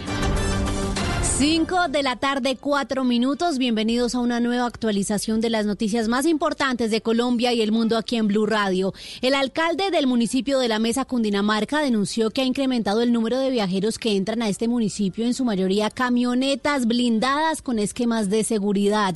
Estefanía Montaño, ¿será de vacaciones por la Semana Santa? Pues María Camila, en diálogo con Blue Radio, el alcalde de la mesa, Humberto Segura, afirmó que ha recibido varios reportes donde le cuentan que en horas de la noche y la madrugada vehículos blindados bajan a su municipio hasta llegar a fincas y condominios que pertenecen a altos funcionarios del Estado. He tenido las quejas pues de los presidentes de junta, de todos los campesinos de, de esas veredas que dicen, pero ¿por qué bajan tantos carros de noche, tantas motos de noche? Y pues eso nos ha generado a nosotros una alerta. La misma gobernación de Cundinamarca ha dicho que mucha gente se ha querido venir prácticamente de Semana Santa. El alcalde explica que existen varias vías de acceso a su municipio y a otros aledaños. Segura manifiesta que aunque la fuerza pública que tiene es limitada, junto con otros alcaldes de la región han intentado implementar una estrategia de seguridad para mitigar las masivas llegadas que pueden afectar la salud del pueblo. Los tres alcaldes desde el viernes nos reunimos e implementamos un refuerzo con ejército, con policía, pues para montar estos puestos de control. Nosotros nunca hemos bloqueado las vías. Aunque el alcalde afirma que son varias las personas con sus familias que han llegado desde Bogotá, también sostiene que viajeros de otros municipios intentan movilizarse por la zona, incumpliendo así con las restricciones que el gobierno nacional ha decretado en esta cuarentena. Estefanía, gracias. Las autoridades en Barranquilla aseguran que se recuperaron tres personas que habían sido contagiadas por COVID-19. Se trata de dos hombres y una mujer. Diana Ospino. El alcalde de Barranquilla, Jaime Pumarejo, notificó la recuperación de tres pacientes en la ciudad que habían sido contagiados con COVID-19. Se trata de dos hombres jóvenes y una mujer adulta. A estos pacientes se suma la recuperación de un joven de 25 años procedente de los Estados Unidos que también estuvo aislado en Barranquilla y ahora está libre de la enfermedad. De esta manera son cuatro los recuperados por COVID-19 en Barranquilla. Así lo confirmó el secretario de Salud del distrito, Humberto Mendoza. Es importante confirmar cuatro casos recuperados de la infección respiratoria aguda. Esto representa una voz de confianza. Las autoridades le insisten a la ciudadanía en la importancia de acatar las medidas de restricción emanadas por el gobierno nacional y el reciente decreto de pico y cédula en la ciudad de Barranquilla para evitar que continúe propagándose el nuevo coronavirus. 5 de la tarde, 6 minutos y reclamantes de tierra en el Chocó denuncian amenazas e intimidaciones de desconocidos durante esta cuarentena nacional. A Susana Paneso. Son al menos tres hechos de intimidación los que, según el Consejo Comunitario de la Cuenca de La Larga y Tumarandó en el Chocó, se han presentado desde el 15 de marzo, las cuales van desde toma de fotografías a personas y casas, desplazamiento, incluso amenaza de muerte contra los miembros del Consejo. Esto dijo el representante legal. Dañándole los cultivos, recogiendo alambre para que los ganados que tienen algunos empresarios en el sector les haga daño, amenazando de que desocupen la finca donde algunos de ellos se encuentran refugiados o han de sin acompañamiento del Estado. Desde el Consejo indicaron que ya pusieron en conocimiento de la Defensoría del Pueblo de Chocó esta situación, pero piden una ayuda urgente porque también tienen problemas de abastecimiento por las restricciones de cuarentena impuestas por el gobierno nacional. A las 5 de la tarde, 7 minutos, vamos con noticias del mundo. Gobernadores de Estados Unidos pidieron a la Casa Blanca una estrategia nacional contra la propagación del coronavirus, mientras las muertes siguen aumentando y las autoridades de salud advirtieron que esta semana que viene será una semana difícil. Uriel Rodríguez. María Camila, buenas tardes. Dicen que va a ser una semana difícil la que viene porque podría parecerse a un, a un momento como el de Pearl Harbor, pues la cifra de muertos en los Estados Unidos ya se acerca a los 10.000, mientras el epicentro de la epidemia en el país, el estado de Nueva York, registra más de 4.000 fallecimientos y los hospitales se preparan para la llegada de nuevos pacientes infectados. Anthony Fauci, el científico estadounidense que asesora al presidente Donald Trump sobre la pandemia, advirtió de una inminente escalada al señalar que los estadounidenses deben prepararse para una mala semana. El administrador de la salud pública en los Estados Unidos, Jerome Adams, hizo una advertencia aún más grave y señaló que esa va a ser la semana más dura y triste en la vida de la mayoría de los estadounidenses, según se lo dijo al medio Fox News. Noticias contra reloj en Blue Radio. A las 5 minutos la noticia en desarrollo. El secretario de Defensa de Estados Unidos, Mark Esper, defendió el domingo el despido de un comandante de la Marina que pidió ayuda para una tripulación afectada por el coronavirus, un llamado que recordemos enfureció a sus superiores, pero que recibió el apoyo de la opinión pública. La cifra, Francia superó este domingo la barrera de los 8.000 muertos por coronavirus al registrar 8.078 muertes, de las cuales 5.889 se produjeron en hospitales y 2.189 en residencias de ancianos. Y quedamos atentos al primer ministro irlandés Leo Varadkar, licenciado en medicina, que trabajará para el Servicio Público de Salud de su país una vez por semana durante la epidemia del nuevo coronavirus, anunció este domingo su portavoz. Muy bien, esto de noticias, ampliación de estas y de otras informaciones en bluradio.com. No olvide descargar la aplicación Corona App en el App Store y Google Play, Corona App, para estar informados sobre el avance del coronavirus en Colombia. Quédense con la misa de Domingo de Ramos. Chao. Esta es Blue Radio. En Bogotá, 89.9 FM. En Medellín. 97.9 FM. En Cali, 91.5 FM. En Barranquilla, 100.1 FM. En Cartagena, 1090 AM. En Bucaramanga, 960 AM. En Pereira y el norte del Valle, 89.2 FM. En Tunja, 103.1 FM. En Villavicencio, 96.3 FM. En Armenia, 89.2 FM. En Norte de Santander, 97.7 FM. En Neiva, 103.1 FM. Y en Córdoba, 96.0 FM. También en bluradio.com. En Facebook, Blue Radio Colombia. A través de Twitter en arroba Blue Radio Co. Y en la señal de TDT.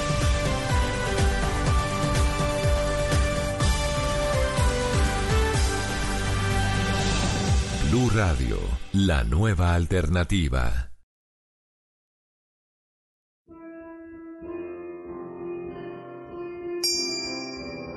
Osana, eh, Osana, Osana, eh, Osana, eh, Osana, Osana, eh, Osana, Osana, eh, Osana, eh, Osana. Él es el Santo, es el Hijo de María, es el Dios de Israel, es el Hijo de David. Osana.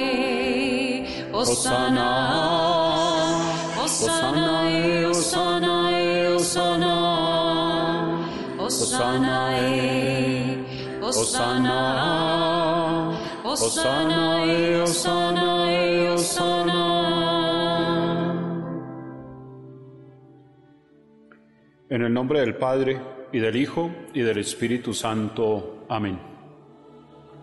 Queridos amigos de Blue Radio, queridos amigos de la calle, queridos hermanos, les deseo a todos en este Domingo de Ramos que la gracia y la paz del Señor estén siempre con todos ustedes. Al iniciar este camino de la Semana Santa con la celebración del Domingo de Ramos, quiero pedirle a nuestro Señor que nos conceda a todos la gracia del perdón, para que celebremos dignamente sus misterios para que celebrando la Eucaristía y los demás actos religiosos, bien sea aquí en la iglesia o en nuestros hogares, se acreciente en nosotros la fe, se acreciente la esperanza y se acreciente la caridad. Que Dios en su misericordia nos conceda el perdón de nuestros pecados. Yo confieso ante Dios Todopoderoso y ante ustedes, hermanos, que he pecado mucho de pensamiento, palabra, obra y omisión por mi culpa, por mi culpa, por mi gran culpa.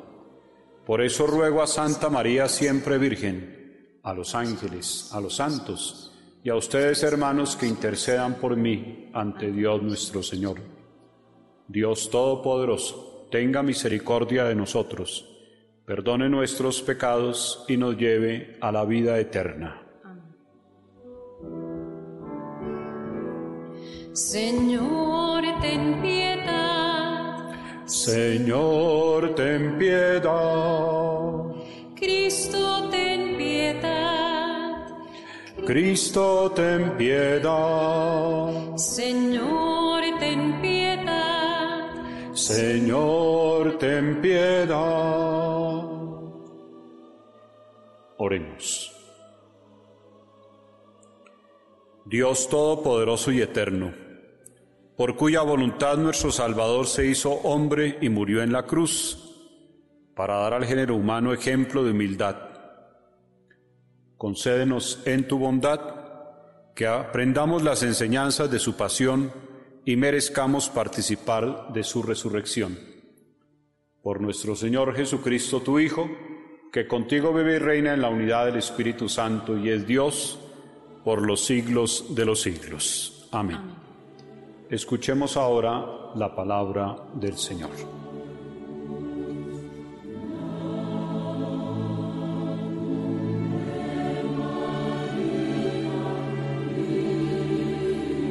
Lectura del profeta Isaías.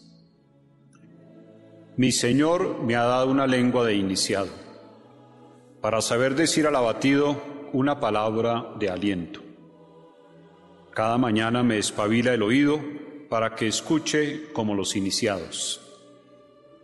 El Señor me abrió el oído, y yo no me resistí ni me eché atrás. Ofrecí la espalda a los que me apaleaban, las mejillas a los que mesaban mi barba. No me tapé el rostro ante ultrajes y salivazos. El Señor me ayuda, por eso no sentía los ultrajes. Por eso endurecí el rostro como pedernal, sabiendo que no quedaría defraudado. Palabra de Dios. Salmo 21. Al verme se burlan de mí, hacen visajes, menean la cabeza. Acudió al Señor que lo ponga a salvo, que lo libre si tanto lo quiere. Me acorrala una jauría de mastines, me cerca una banda de malhechores, me taladran las manos y los pies, puedo contar mis huesos. Se reparten mi ropa, echan a suerte mi túnica, pero tú, Señor, no te quedes lejos, fuerza mía, ven corriendo a ayudarme. Contaré tu fama a mis hermanos, en medio de la asamblea te alabaré. Fieles del Señor, alabadlo. Linaje de Jacob, glorificadlo. Temedlo, linaje de Israel. La segunda lectura de la carta del apóstol San Pablo a los filipenses. Cristo, a pesar de su condición divina, no hizo alarde de su categoría de Dios. Al contrario, se despojó de su rango y tomó la condición de esclavo pasando por uno de tantos. Y así, actuando como un hombre cualquiera, se rebajó hasta someterse incluso a la muerte y una muerte de cruz. Por eso Dios lo levantó sobre todo y le concedió el nombre sobre todo nombre, de modo que al nombre de Jesús toda rodilla se doble en el cielo, en la tierra, en el abismo, y toda lengua proclame, Jesucristo es Señor para la gloria de Dios Padre. Palabra de Dios.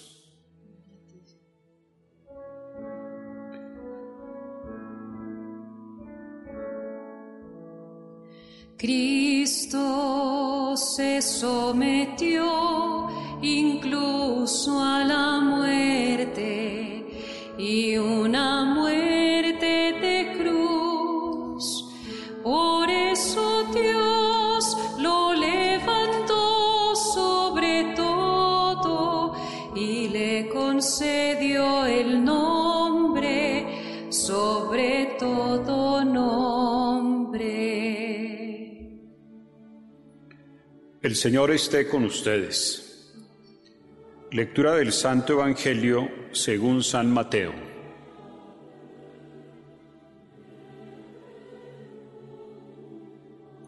Cuando se acercaban a Jerusalén y llegaron a Betfagé, junto al monte de los olivos, Jesús mandó dos discípulos diciéndoles, Id a la aldea de enfrente, encontraréis enseguida una borrica atada con su pollino, desatadlos y traédmelos. Si alguien os dice algo, contestadle que el Señor los necesita y los devolverá pronto. Esto ocurrió para que se cumpliese lo que dijo el profeta. Decida la hija de Sión, mira a tu rey que viene a ti humilde, montado en un asno, en un pollino, hijo de Asémila. Fueron los discípulos e hicieron lo que les había mandado Jesús. Trajeron la borrica y el pollino, echaron encima sus mantos y Jesús se montó. La multitud extendió sus mantos por el camino. Algunos cortaban ramas de árboles y alfombraban la calzada. Y la gente que iba delante y detrás gritaba, Hosana al Hijo de David. Bendito el que viene en nombre del Señor, Hosana en el cielo.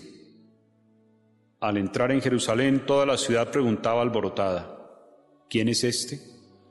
La gente que venía con él decía, es Jesús, el profeta de Nazaret de Galilea. Palabra del Señor. Gloria a ti, Señor Jesús.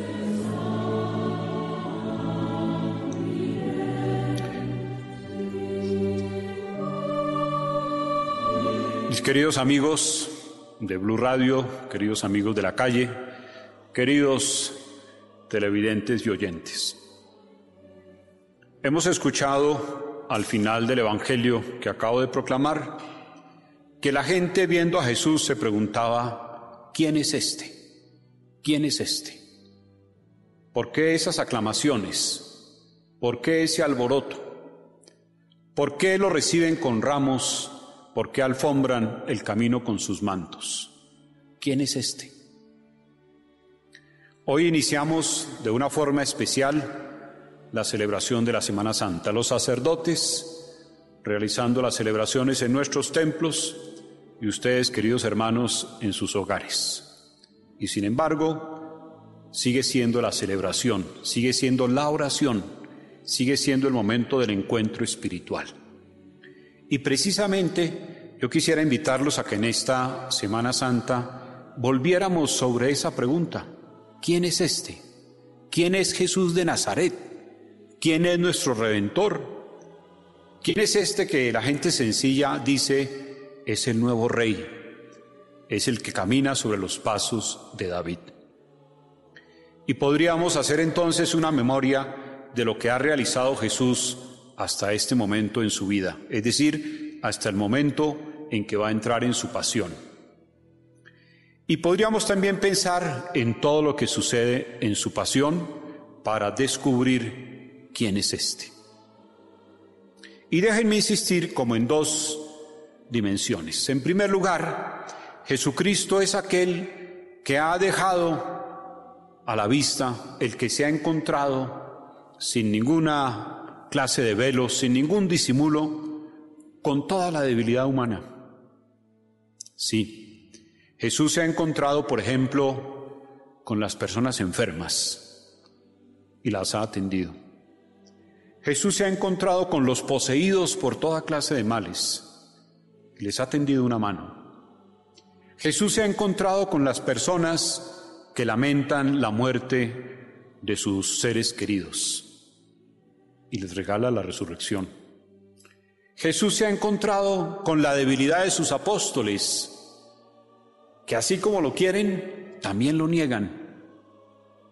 Jesús se ha encontrado con el abandono, especialmente en su pasión se verá prácticamente abandonado por todos, aún de aquellos que más lo querían.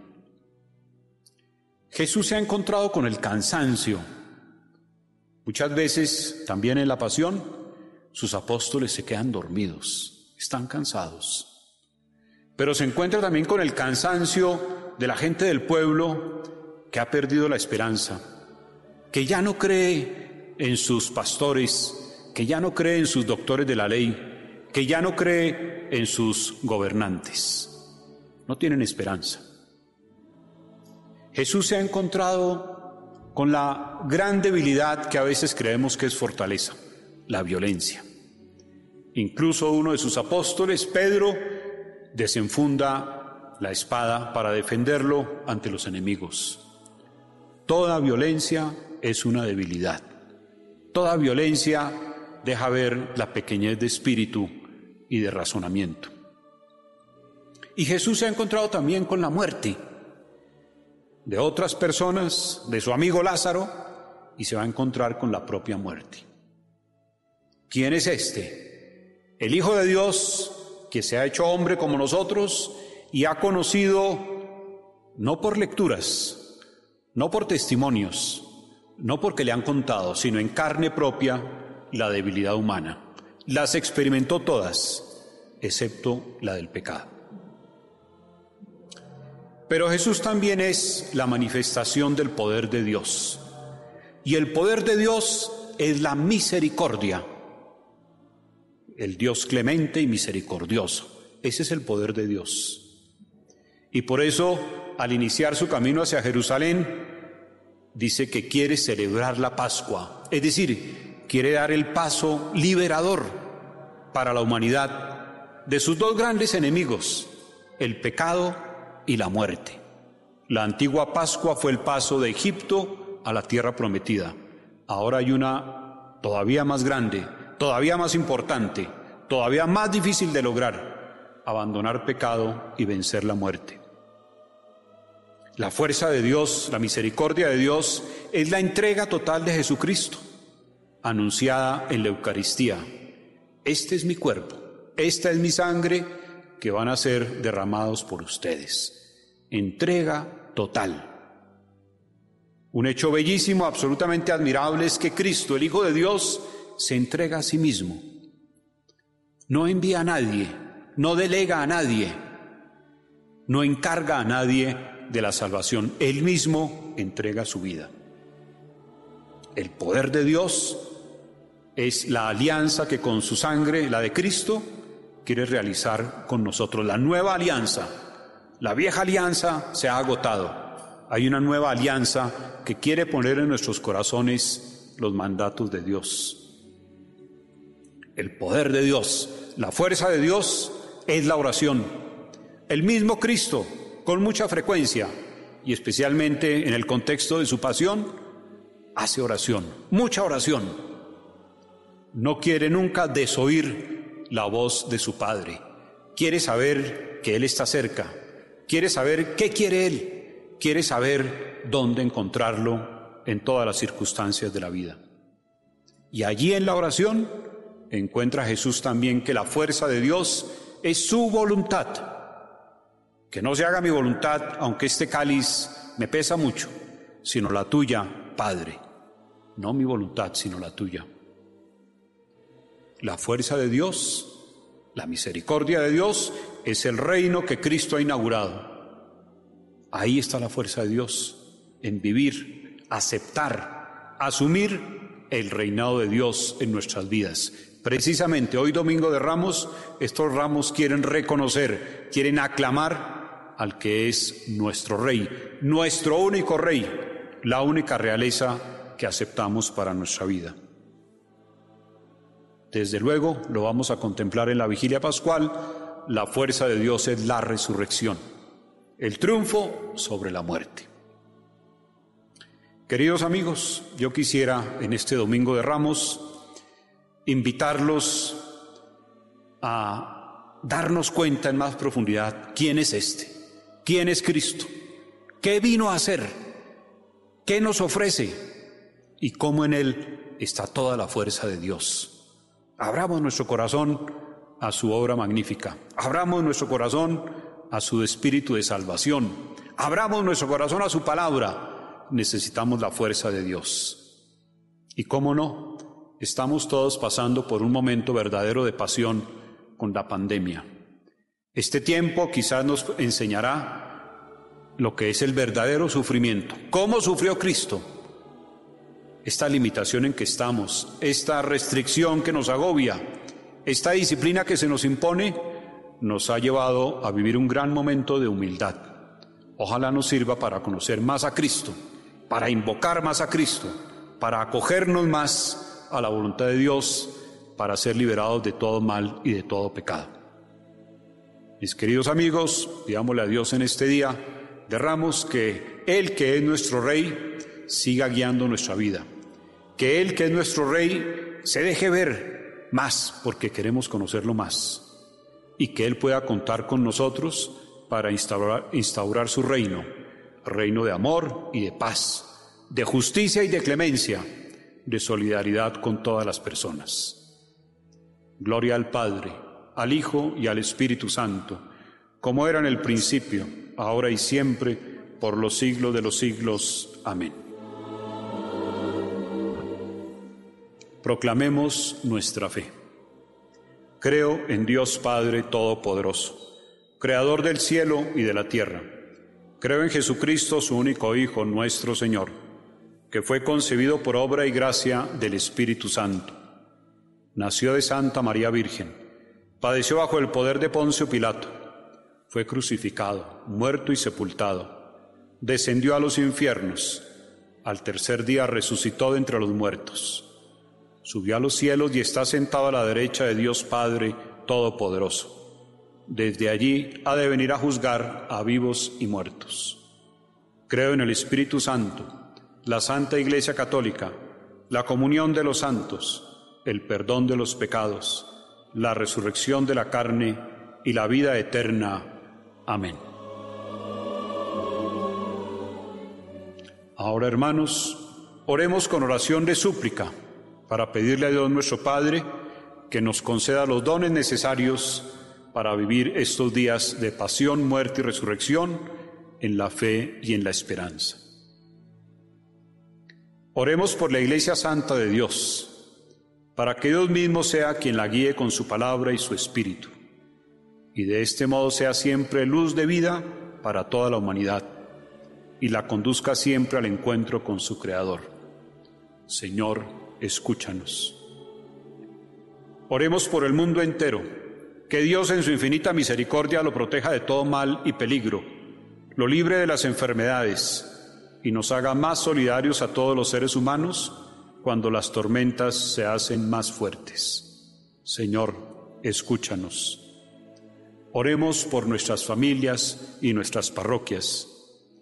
Que Dios Padre nos conceda crecer en la fe y en la esperanza en estos días santos. Nos alimente con el pan de la palabra y nos reúna a todos en oración para perseverar en medio de las dificultades actuales. Señor, escúchanos. Oremos por nuestras familias. Que Dios rico en misericordia les conceda abundantes bendiciones en estos días santos. Las conserve unidas y en paz. Y permita que entre padres e hijos se ore para pedir protección y amparo. Oremos por los pobres, los enfermos, los migrantes y desplazados. Oremos por los agonizantes y personas que se encuentran solas. Que el Espíritu Santo a todos fortalezca, les dé la gracia de Dios y el consuelo espiritual, y que todos puedan contar con nuestra cercanía y nuestra caridad amorosa. Señor, escúchanos. Padre Santo, te pedimos en tu bondad aceptes nuestra oración llenos de fe y confianza, te la presentamos por Jesucristo nuestro Señor. Amén.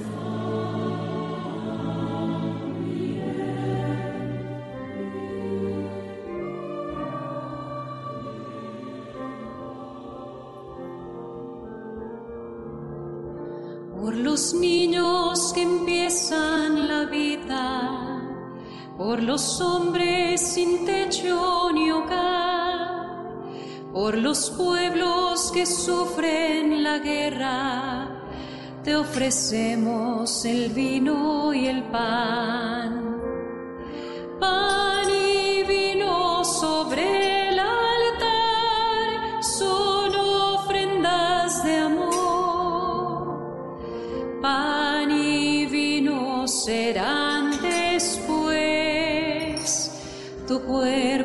Sangre, Señor.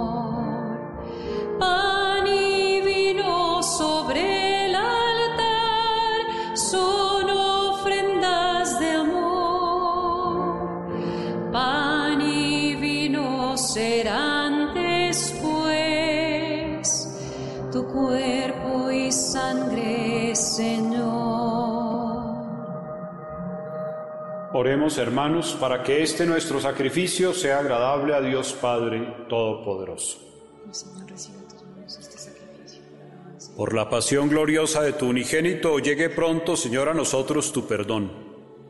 Y aunque nuestras obras no lo merezcan, que la meditación de este sacrificio único nos haga recibir tu misericordia. Por Jesucristo nuestro Señor. El Señor esté con ustedes. Levantemos el corazón. Demos gracias al Señor nuestro Dios. En verdad, es justo y necesario, es nuestro deber y salvación, darte gracias siempre y en todo lugar, Señor Padre Santo, Dios Todopoderoso y Eterno, por Cristo Señor nuestro, quien siendo inocente se dignó sufrir por los pecadores y fue condenado injustamente por los impíos. Con su muerte lavó nuestros pecados y con su resurrección nos adquirió la justificación. Por eso nosotros con todos los ángeles te alabamos y aclamamos llenos de alegría cantando.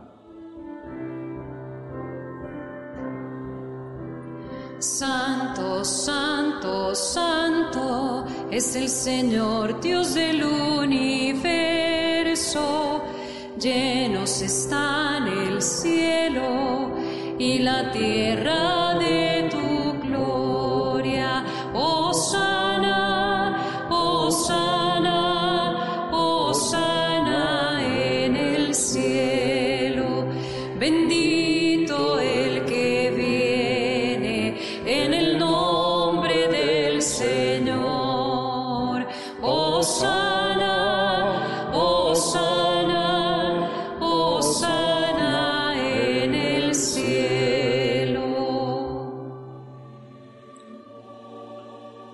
Santo eres, en verdad, Señor, fuente de toda santidad. Por eso, te pedimos que santifiques estos dones con la efusión de tu Espíritu, de manera que se conviertan para nosotros en el cuerpo y la sangre de Jesucristo nuestro Señor, el cual, cuando iba a ser entregado a su pasión, voluntariamente aceptada, tomó pan, dándote gracias, lo partió y lo dio a sus discípulos, diciendo, Tomad y comed todos de él, porque esto es mi cuerpo que será entregado por vosotros.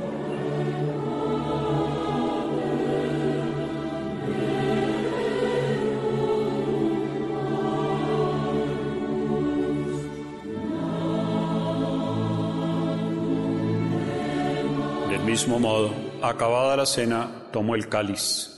Dándote gracias de nuevo, lo pasó a sus discípulos, diciendo, Tomad y bebed todos de él, porque este es el cáliz de mi sangre, sangre de la alianza nueva y eterna, que será derramada por vosotros y por muchos para el perdón de los pecados. Haced esto en conmemoración mía.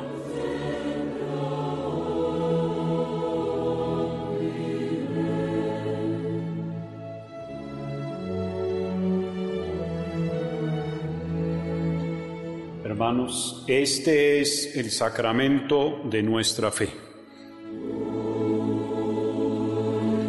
Así pues, Padre, al celebrar ahora el memorial de la muerte y la resurrección de tu Hijo, te ofrecemos el pan de la vida, el cáliz de la salvación, y te damos gracias porque nos haces dignos de servirte en tu presencia. Te pedimos humildemente que el Espíritu Santo congregue en la unidad a cuantos participamos del cuerpo y la sangre de Cristo. Acuérdate, Señor, de tu iglesia extendida por toda la tierra y con el Papa Francisco, nuestro obispo, el señor Cardenal Rubén Salazar, todos los obispos del mundo, de nuestro país. Acuérdate, Señor, de todos ellos y concédeles guiar la iglesia en la caridad a la perfección. Acuérdate también, Señor, de nuestros hermanos que durmieron en la paz del Señor. Acuérdate de quienes han muerto recientemente, concédeles alcanzar la luz de tu gloria.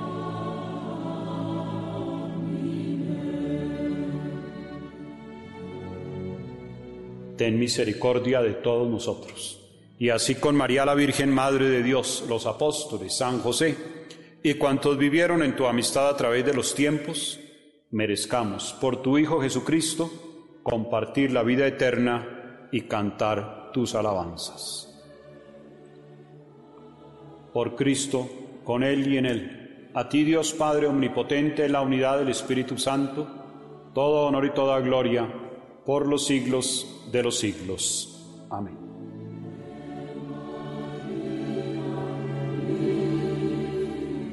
Hermanos, llenos de alegría porque somos hijos de Dios, digamos confiadamente la oración que Cristo nos enseñó. Padre nuestro, que estás en el cielo, santificado sea tu nombre, venga a nosotros tu reino, hágase tu voluntad en la tierra como en el cielo. Dadnos hoy nuestro pan de cada día. Perdona nuestras ofensas, como también nosotros perdonamos a los que nos ofenden no nos dejes caer en la tentación y líbranos del mal.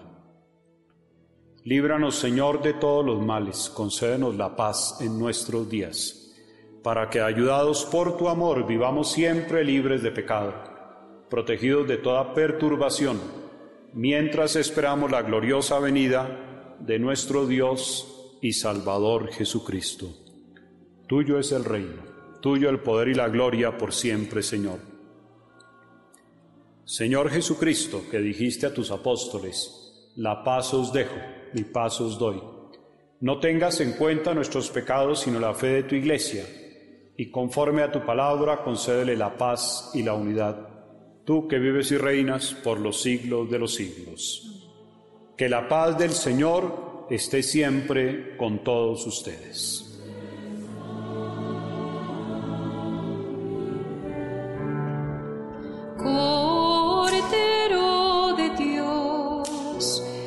Quitas el pecado del mundo, ten piedad, ten piedad de nosotros. Cordero de Dios, tú que quitas el pecado del mundo, danos la paz.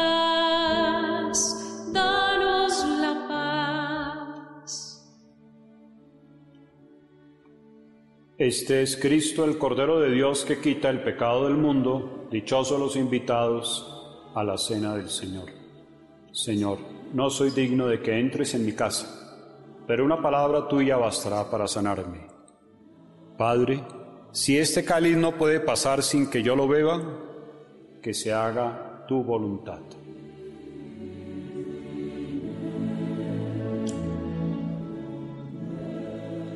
Gloria, alabanza y honor, gritados sana y aseos, como los niños hebreos al paso del Redentor.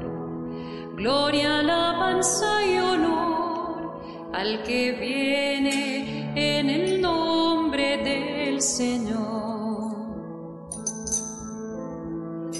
Como Jerusalén con su traje festivo, vestida de palmeras, coronada de olivos, viene la cristiandad.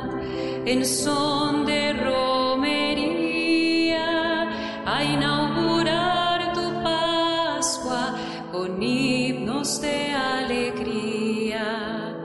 gloria, alabanza y honor, gritados sana y aseos, como los niños hebreos al paso del Redentor.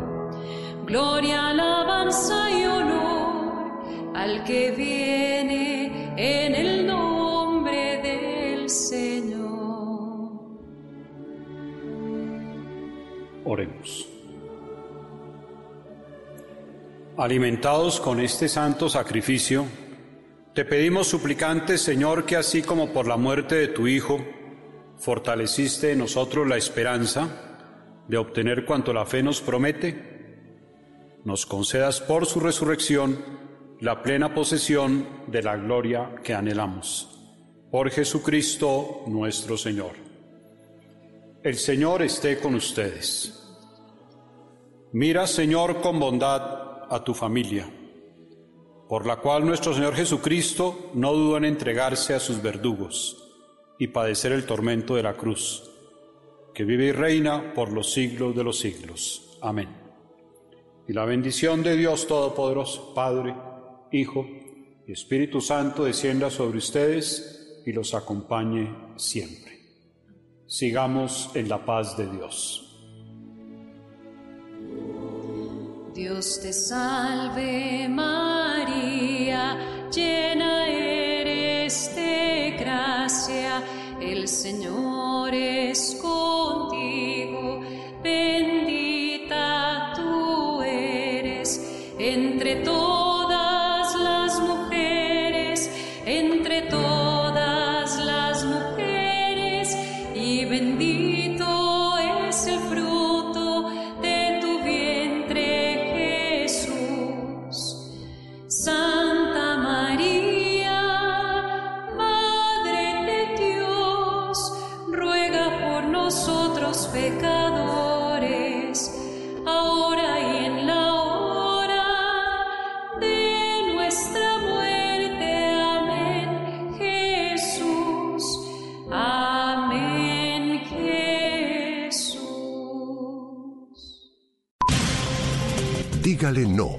las noticias falsas. Evite los medios anónimos e irresponsables. En tiempos de emergencias y de incertidumbre, es fundamental la información verificada y confiable. Los medios de comunicación formalmente establecidos, por su profesionalismo y responsabilidad, son el antídoto más eficaz contra las noticias falsas y la desinformación. Infórmese por la radio y la televisión a toda hora, con los rostros y las voces que usted conoce y confía. Fue un mensaje de la Asociación Internacional de Radiodifusión, AIR.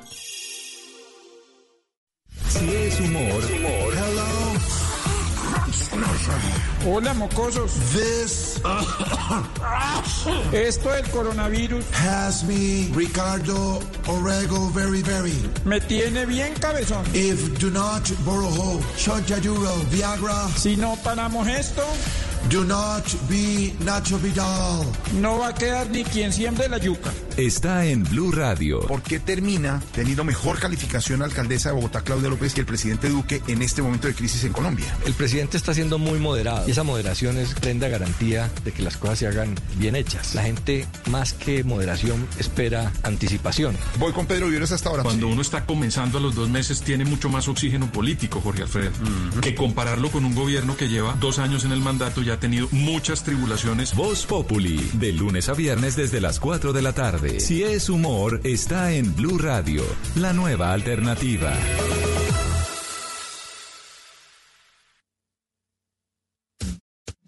La música y sus historias, anécdotas, herencias, novedades, artistas. Es hora de poner la música en escena. Aquí comienza En Escena, en Blue Radio y bluradio.com, la nueva alternativa.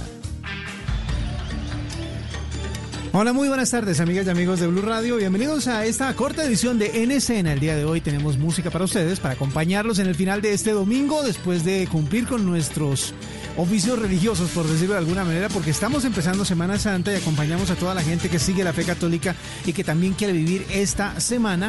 Pues eh, vamos a continuar acompañándolos con música, con información. Y aquí está Billy Joel, We Didn't Start the Fire.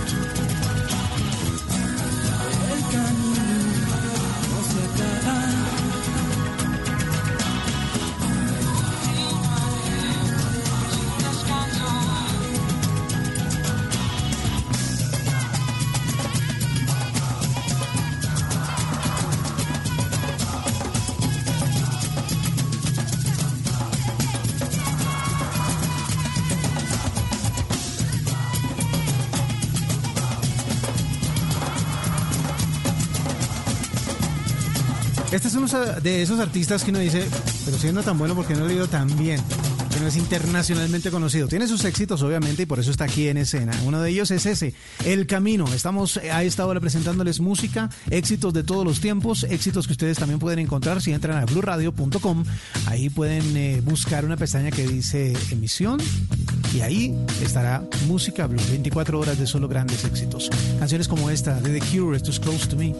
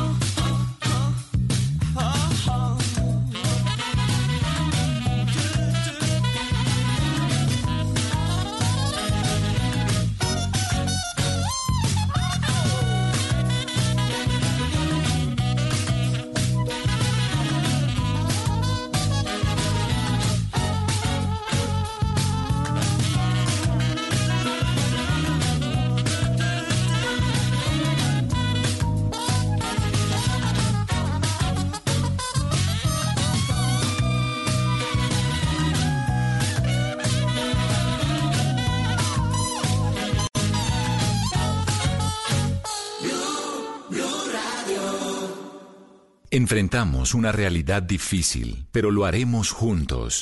Durante estos días y hasta el domingo 12 de abril a la medianoche, Colombia se mantiene en aislamiento general obligatorio para enfrentar la pandemia del nuevo coronavirus. Pero estaremos juntos. Estaremos en tu casa para informarte y acompañarte, para contarte cómo debemos cuidarnos y para comunicarte las decisiones de las autoridades. En estas dos semanas estaremos juntos. Numeral Yo me cuido, yo te cuido. Blue Radio y bluradio.com. La nueva alternativa.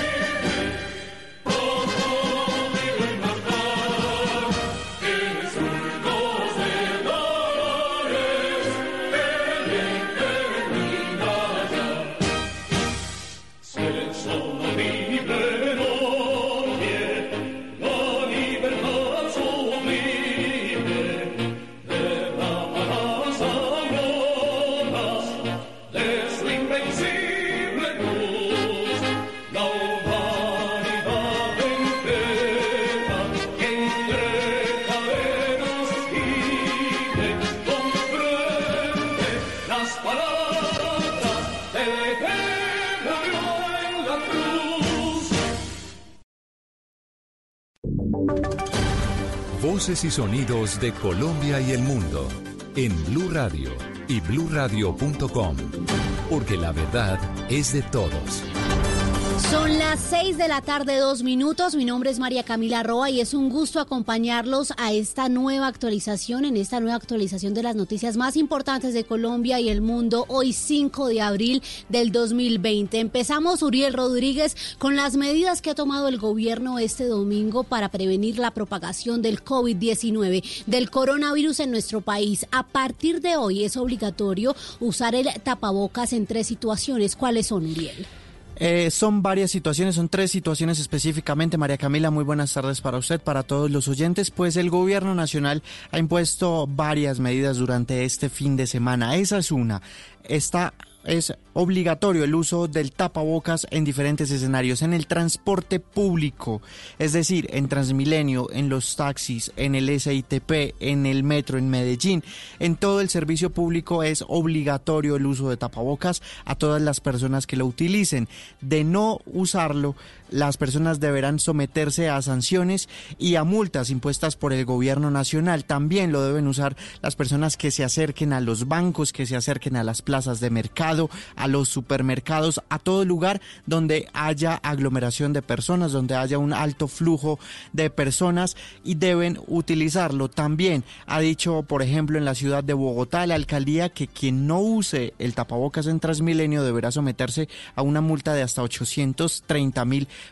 pesos si es que no lo utilice, lo sorprenden en Transmilenio. Entre otras medidas, también el Ministerio de Salud confirmó que los domiciliarios deben entregar sus pedidos a no menos de dos metros de distancia con los clientes, con los usuarios y que las empresas que proveen estos servicios deberán suministrarle todos los elementos de protección a quienes entregan los domicilios en cualquier lugar del país. Son algunas de las medidas que ha tomado el Gobierno Nacional, el Ministerio de Salud, durante este fin de semana para contener el COVID-19. Uriel, y vamos a la Casa de Nariño porque el presidente Iván Duque habla a esta hora en una transmisión de Facebook Live para responder preguntas de los colombianos en medio de esta cuarentena nacional. Escuchemos.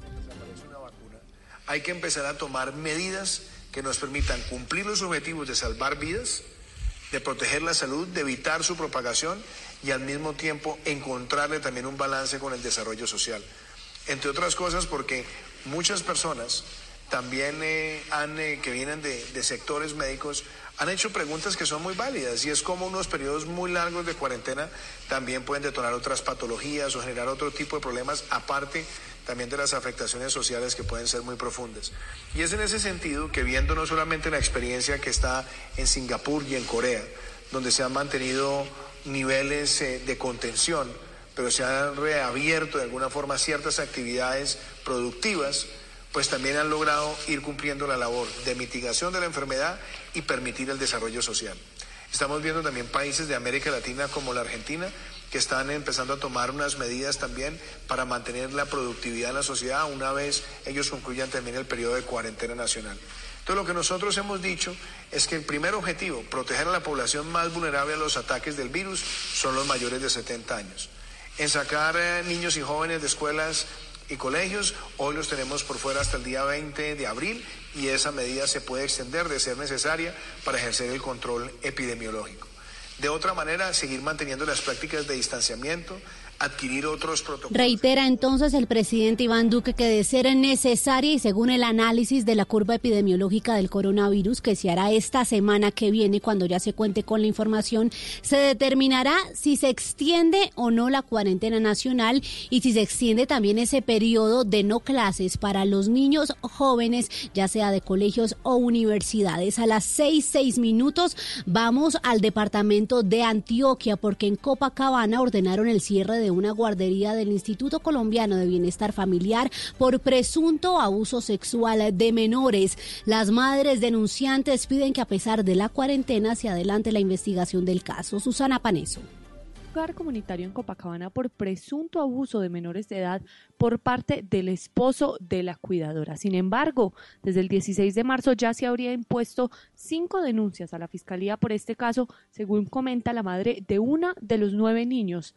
que a su corta edad, pues tienen entre 2 y 4 años, ya hablan de abuso. Las madres denunciantes hacen un llamado urgente para que no se congele la investigación durante la cuarentena, porque según explican, el presunto abusador ya se mudó del barrio. Que los derechos de los niños no sean más vulnerados, que sean escuchadas las voces de los niños a través de sus mamás, porque es que los niños, nueve niños no van a mentir. Por Dios, este proceso está demasiado lento, no han hecho nada. La directora del Instituto Colombiano de Bienestar Familiar, Lina Arbeláez, calificó de repudiable cualquier tipo de violencia contra los niños y pidió a las autoridades darle prioridad a la investigación para determinar la responsabilidad del presunto abusador. Seis, siete minutos. Gracias, Susana. La Fiscalía en Barranquilla reveló que han incrementado los casos de violencia intrafamiliar durante esta cuarentena. Diana Ospino. Según un reporte de la Fiscalía, durante el periodo de cuarentena por el COVID-19 se han registrado 62 denuncias por violencia intrafamiliar en Barranquilla, mientras que a las comisarías de familia se han acercado 43 personas a solicitar medidas de protección por violencia intrafamiliar. Siete de las víctimas son hombres y 36 mujeres. Edmadoris López, coordinadora de la Red de Mujeres del Atlántico. Reorientar los recursos y los que se están dando en el marco del desarrollo de las acciones por los entes territoriales, es, es posible que tengamos más casos de muertes y violencias. La Fiscalía informó que gracias a llamadas de alerta de la ciudadanía se ha logrado la captura de tres personas en flagrancia por el delito de violencia intrafamiliar. Según la Asociación Hotelera y Turística de Colombia, Cotelco Magdalena, en Santa Marta hay más de 4.000 empleos directos afectados por la cuarentena. El gremio pidió al gobierno nacional apoyo para rebajar la carga de impuestos. Luis Oñate. En Santa Marta, 3.732 unidades de hospedaje representados por hoteles, residencias, albergues, apartahoteles, fincas de recreo, apartamentos y viviendas turísticas cerraron sus puertas al público a raíz de la emergencia generada por el COVID-19. Omar García, presidente de Cotelco Magdalena, dijo que en Santa Marta el turismo genera más del 40% del empleo formal y el proceso de recuperación de ese sector será lento. Solamente el sector hotelero formal de la ciudad puede equivaler a unas 4.000 personas, eh, que pues también hay preocupación porque hay que cumplir con los compromisos de pagarles, pero no está ingresando dinero y pues hay que pagar los compromisos de ellos, hay que pagar también impuestos, hay que pagar los servicios públicos y esto entre más días va a ser más delicado. El presidente de Cotelco Magdalena manifestó además que los pocos alojamientos que todavía continúan abiertos en esta capital son donde hay turistas a quienes la cuarentena los cogió en Santa Marta. 6 de la tarde, 10 minutos, cambia el reloj en Blue Radio y en Arauca el ejército entregó tapabocas y mercados en jornadas humanitarias en barrios y zonas vulnerables donde los habitantes no han logrado adquirir estos insumos de protección básicos. Mayren González.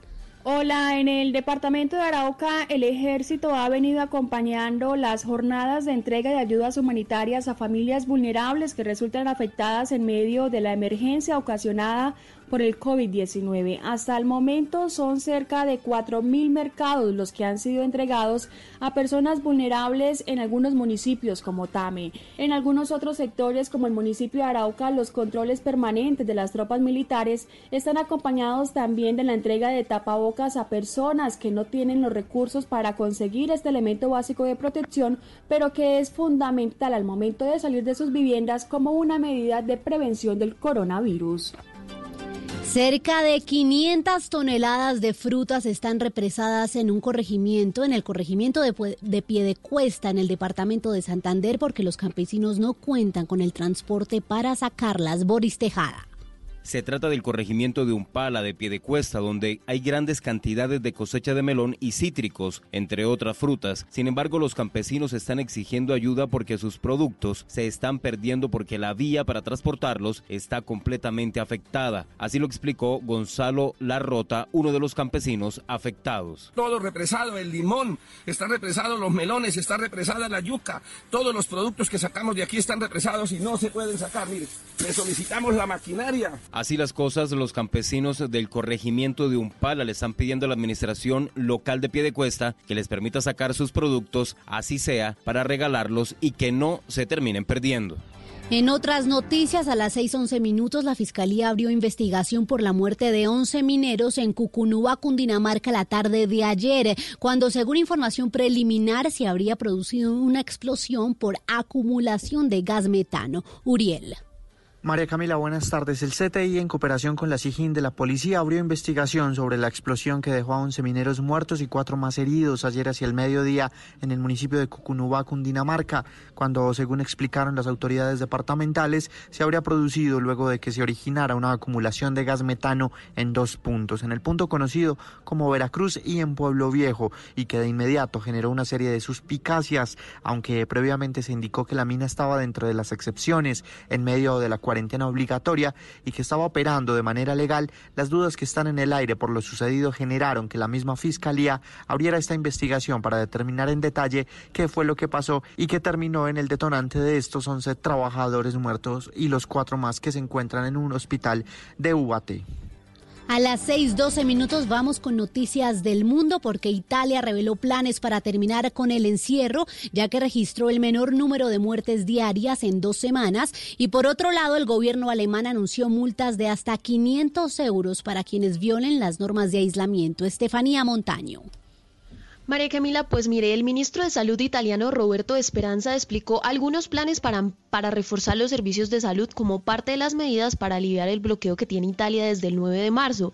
Entonces dijo que planeaba gestionar la denominada fase 2 de la emergencia en la que, por ejemplo, el distanciamiento social tendría que mantenerse con el uso obligatorio de tapabocas, mientras que se ampliarían también las pruebas y el rastreo de contactos, incluso con el uso de aplicaciones para celulares y otras formas de tecnología digital.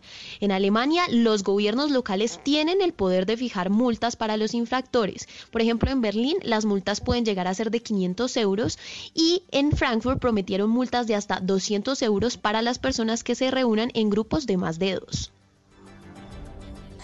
Noticias contra reloj en Blue Radio. La noticia en desarrollo a las 6:14. A esta hora la gobernación de Nariño hace entrega de mercados a familias que no aparecen registradas en programas sociales del gobierno.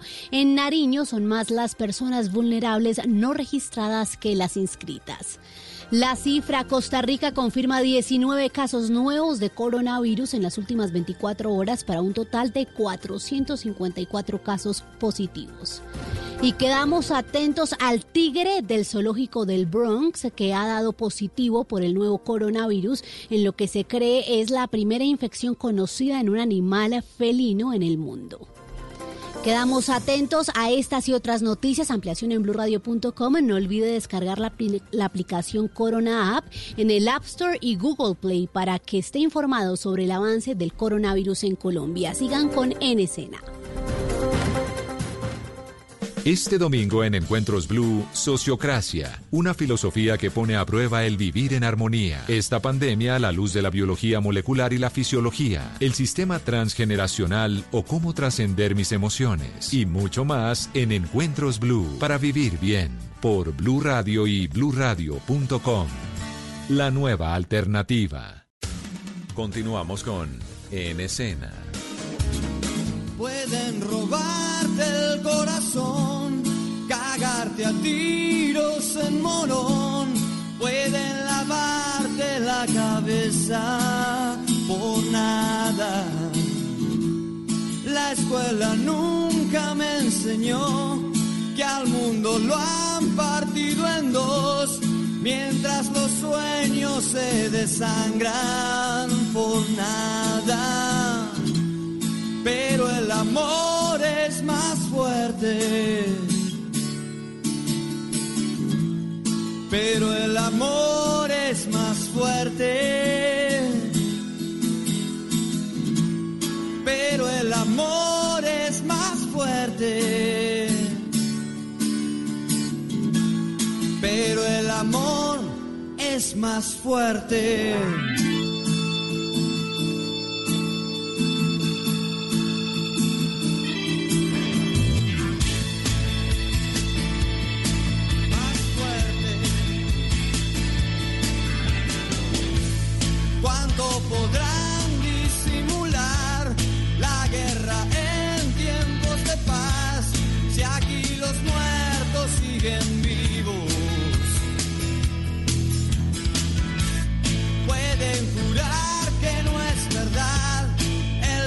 consuelo.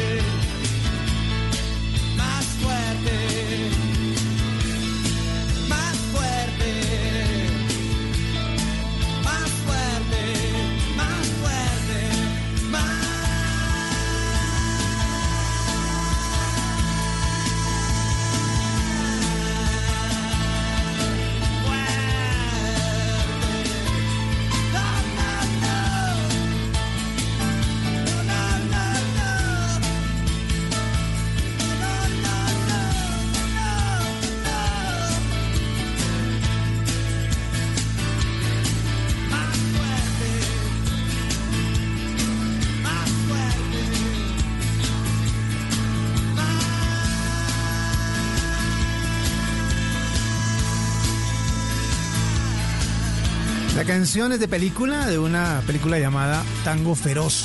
Es Ulises Butrón con el amor es más fuerte. A esta hora les acompaña W Bernal. Vamos a pasar un rato de música en español para poder cantar, para poder levantarnos, oír esto y cantar todos los recuerdos que tenemos dentro en este final de domingo. Aquí está Duncan Du, la canción se llama En algún lugar.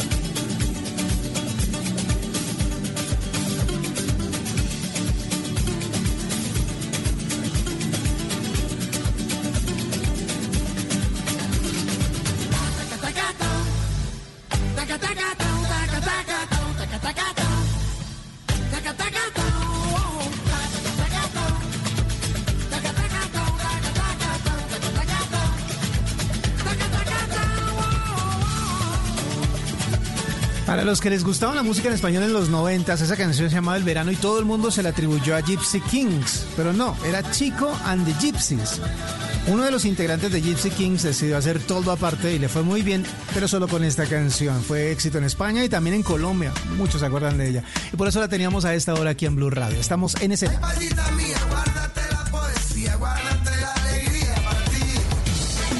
Son las 6 de la tarde, 27 minutos. A las 7 de la noche tendremos de regreso las noticias. Estaremos informándonos de todo lo que sucede con el coronavirus y con más noticias del mundo.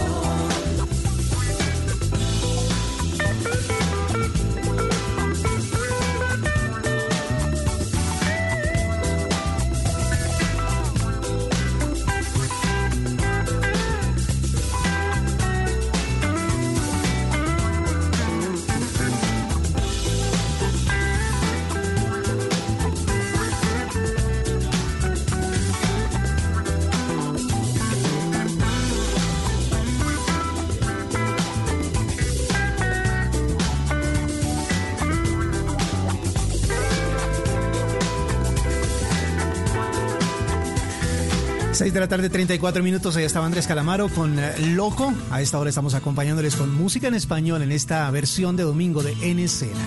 Y vamos con algo de Colombia. Aquí está Ana y Jaime. No podré respirar si me faltas amor. Estás dentro, tan dentro, con mi voz. Debes saber que no puedo volar si no vienes conmigo. ¿Para qué cantar? ¿Para qué la arena? ¿Para qué las olas? ¿Para qué el sonido del mar? ¿Para qué la luna? ¿Para qué la noche? ¿Para qué una estrella fugaz?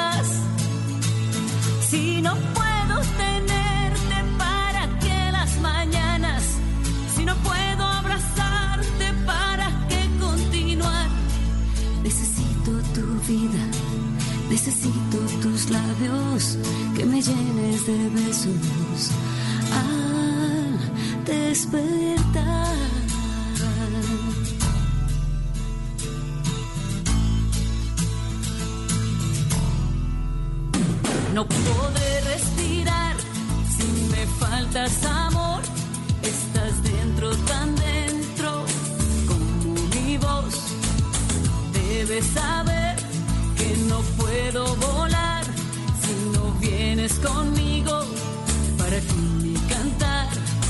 ¿Para qué la arena? ¿Para qué las olas? ¿Para qué el sonido del mar? ¿Para qué la luna? ¿Para qué la noche? ¿Para qué una estrella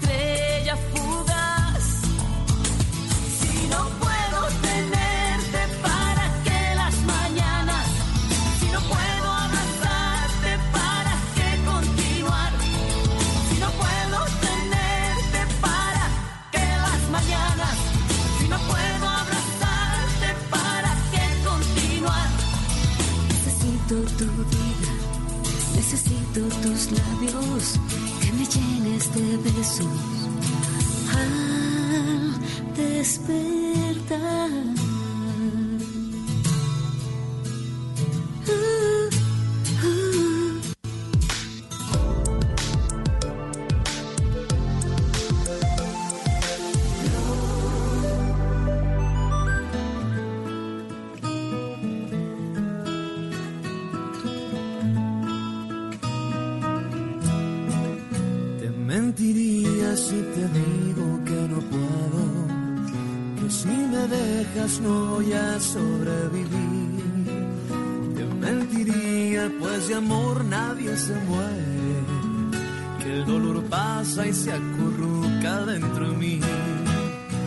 Extrañaría por las tardes si me acuerdo, pues no es muy bueno la cabeza atormentar.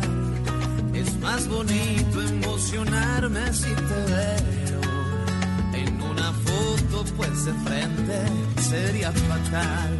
Te mentiría si te digo que no puedo, que si me dejas no voy a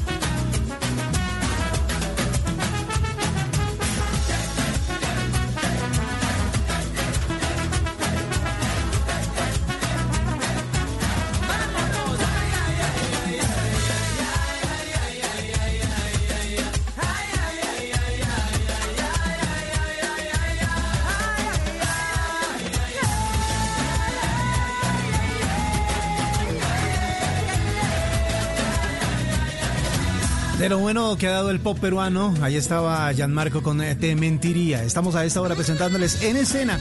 Hoy tenemos música en español. Hoy estamos hablándoles en nuestro idioma. Y aquí está la mosca con todos tenemos un amor.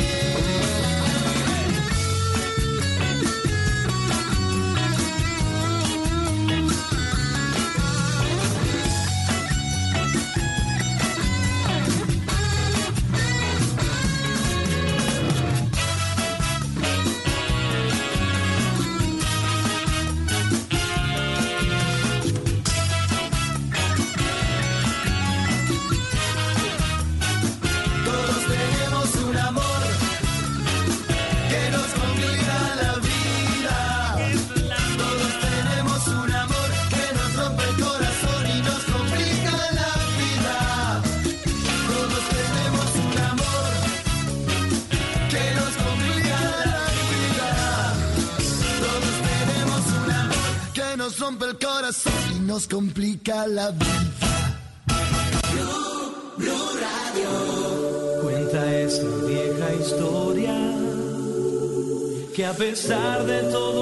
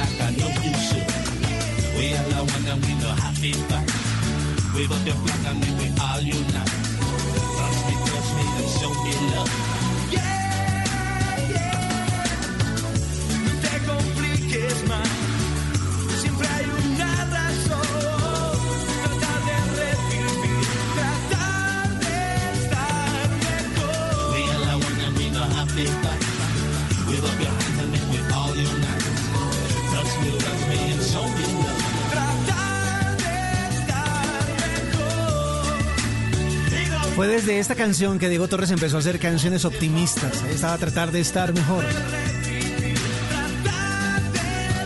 Son las 6 de la tarde, 47 minutos desde el único estudio de mi casa. Aquí estamos acompañándolos en la tarde de este domingo con En Escena, porque estamos teletrabajando, cumpliendo con las normas, pero acompañándolos en donde quiera que ustedes estén. Siempre van a tener la compañía de Blue Radio. Seguimos con este ya clásico de la música en español. Yo sé que muchos deben estar diciendo, uy, hace tiempo no oía esto. Y está Cristina y los subterráneos. Esta canción se llamaba Tú por mí. Estamos en escena en Blue Radio.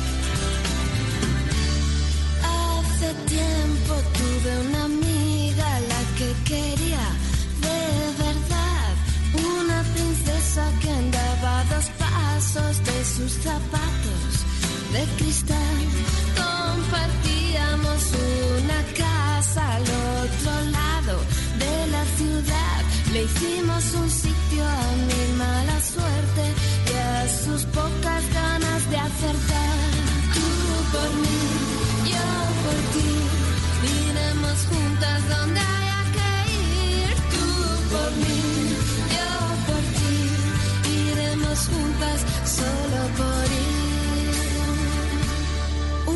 Oscuro nos dio por andar donde los malos tiran y dan y siempre hay alguno con porquerías. Siempre hay un día que levantar.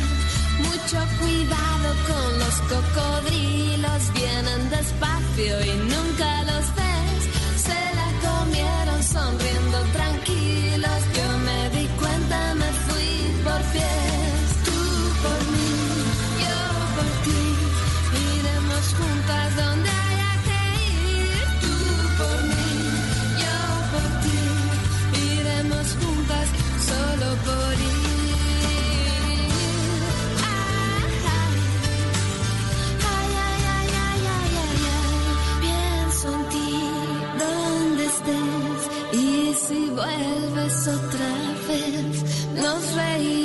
Reiremos de este mal sueño con una taza de café.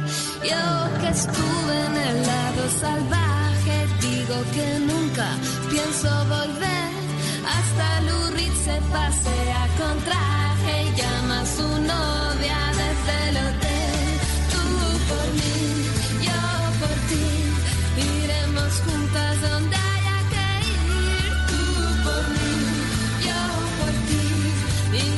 juntas solo por ir. Y tú por mí, yo por ti, iremos juntas donde haya que ir. Tú por mí, yo por ti, iremos juntas solo por ir.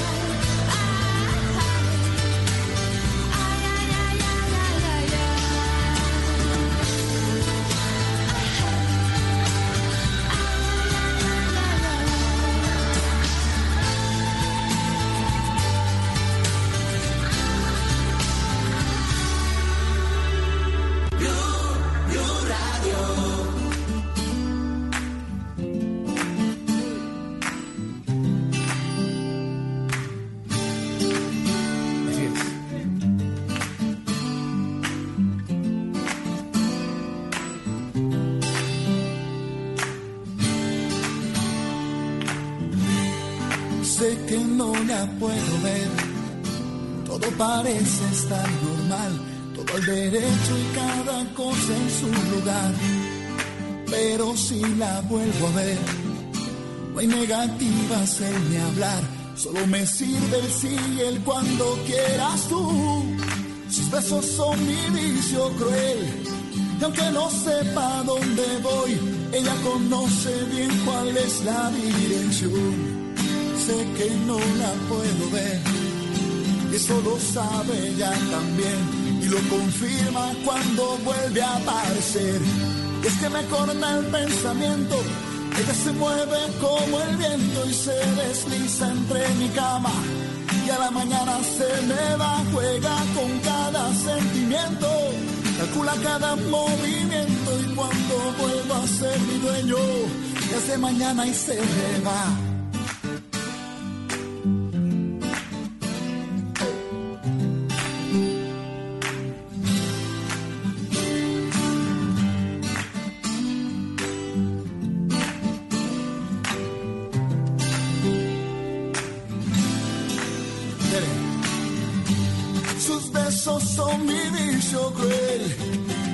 Sepa dónde voy, ella conoce bien cuál es la dirección.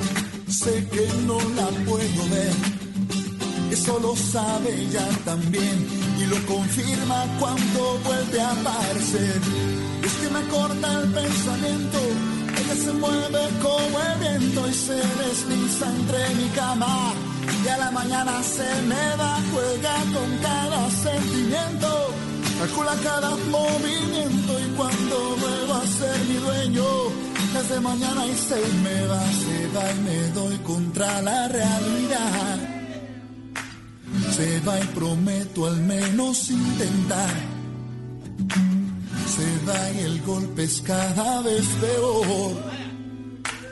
Ya es de mañana y vuelvo a ver cómo se aleja cada vez. Desde mañana y se me va. Y es que me corta el pensamiento. Ella se mueve como el viento y se desliza entre mi cama. Y a la mañana se me va, juega con cada sentimiento. Calcula cada movimiento y cuando vuelvo a ser mi dueño, desde mañana y se me va. Y es que me corta el pensamiento. Ella se mueve como el viento y se desliza entre mi cama. Y a la mañana se me va, juega con cada sentimiento. Calcula cada movimiento y cuando vuelvo a ser mi dueño, desde mañana y se me va. Se me va.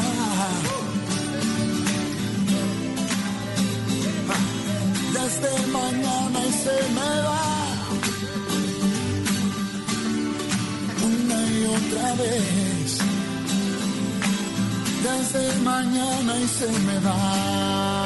De las mejores canciones para mí de Santiago Cruz, una y otra vez. Canción que reeditó hace poco, pero personalmente me queda gustando más esa versión original. Vamos a continuar con la música. Estamos ya llegando al final de En Escena. Nos queda tiempo para una canción más a las 6.55. Aquí está solo estéreo. Recuerden que a las 7 tendremos la actualización de noticias. Así está la programación para este fin de semana. Aquí en Blue Radio estamos en escena.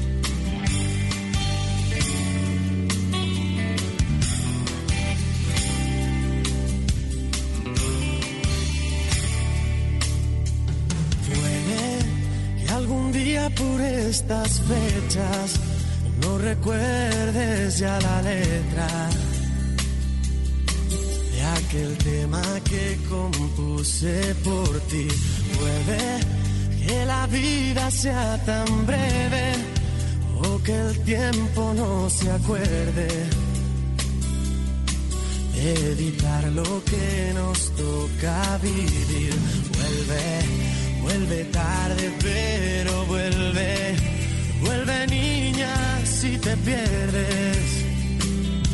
Hoy quiero verte y vuela, vuela alto mientras puedas, que la vida es una rueda que nunca frena.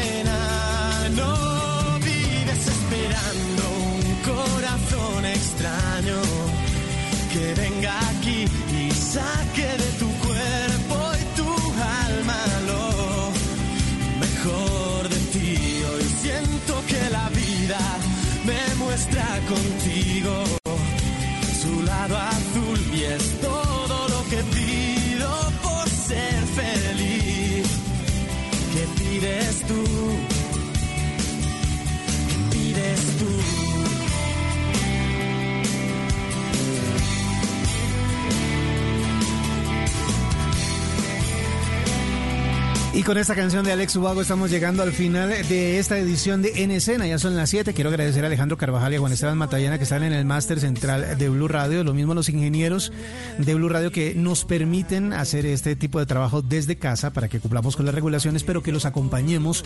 Así que un saludo también a todo el departamento de ingeniería que nos permite hacer esto perfectamente. Vamos a hacer una pausa y en instantes estamos regresando con las noticias de, de Colombia y el mundo. Este domingo en Encuentros Blue, Sociocracia, una filosofía que pone a prueba el vivir en armonía. Esta pandemia a la luz de la biología molecular y la fisiología, el sistema transgeneracional o cómo trascender mis emociones y mucho más en Encuentros Blue para vivir bien por Blue Radio y bluradio.com. La nueva alternativa. A partir de este momento en Blue Radio nos conectamos con Noticias Emisión Central, la información de Colombia y el mundo de Caracol Televisión. Muy buenas noches, estamos en el día 12 de la cuarentena, estamos en la mitad de una emergencia que a todos nos afecta y que aún estamos tratando de entender. Hoy en esta edición especial de Noticias Caracol queremos tratar a profundidad las dos caras de esta crisis que enfrentamos, la de la salud y la de la economía. Y lo haremos con dos de los responsables de estos temas en el gobierno y que hoy nos van a hacer anuncios claves y que muy seguramente van a impactar la vida cotidiana de cada uno de nosotros. ¿Qué va a pasar con la cuarentena? ¿Se va a extender? ¿Sí se está controlando la propagación del coronavirus? ¿Cómo lidiar con el dilema que muchos plantean entre proteger la salud y salvar la economía? ¿Qué hacer con la gente que se está quedando sin trabajo? Con el que tiene un pequeño negocio y no lo puede abrir con la parálisis prácticamente de casi todo el aparato productivo del país. Estas son algunas de las dudas que en minutos nos responderán los ministros de Salud y de Comercio. Bienvenidos a este especial de Noticias Caracol que irá hasta las 8 y 30 de la noche. A usar tapabocas. El Ministerio de Salud emitió una directiva para el uso obligatorio de tapabocas en el transporte público, mercados y supermercados. El principal problema es que hay escasez. ¿Qué propuestas están sobre la mesa? ¿Qué dice el INVIMA? Ya se los contaremos. Hospitalizado Boris Johnson, el primer ministro británico fue llevado a un centro asistencial tras seguir con los síntomas del COVID-19. La reina Isabel II en una alocución llamó a la resiliencia del Reino Unido. Entre tanto, Italia y España registraron una reducción en la cifra de muertos. Vivir para servir. El Papa Francisco aprovechó el Domingo de Ramos para pedirle a los católicos que hay que vivir para servir. Le dijo a los jóvenes que los verdaderos héroes son los que sirven a los demás. Les tenemos la crónica de la inédita celebración. Un particular Domingo de Ramos. La Iglesia Católica se las ingenió para celebrar la Eucaristía en medio del aislamiento obligatorio. Misas por lo alto, bendición de ramos en burro y caravanas de policías y sacerdotes recorrieron las calles del país. La virtualidad acompañará la Semana Santa. Embajador en apuros. La Fiscalía confirmó que el embajador en Uruguay, Fernando San Clemente, será vinculado al proceso penal por el hallazgo de un laboratorio de coca en una finca de su familia en Huasca, Cundinamarca. En la propiedad decomisaron 7 toneladas de insumos. En deportes, fútbol solidario. En Colombia los clubes se unen para encontrar soluciones y ayudar a los menos favorecidos. Además, el ciclismo regresó en Europa. El Tour de Flandes se corrió de manera virtual. Luto en la televisión colombiana. A los 63 años murió Lucero Gómez, actriz de la época dorada de nuestra pantalla y humorista de Sábados Felices. Bien, ayer le hice aseo. En Show Caracol destacamos su carrera. Los espero. Desde el Centro de Noticias de Caracol Televisión en Bogotá, esto es Noticias Caracol Fin de Semana.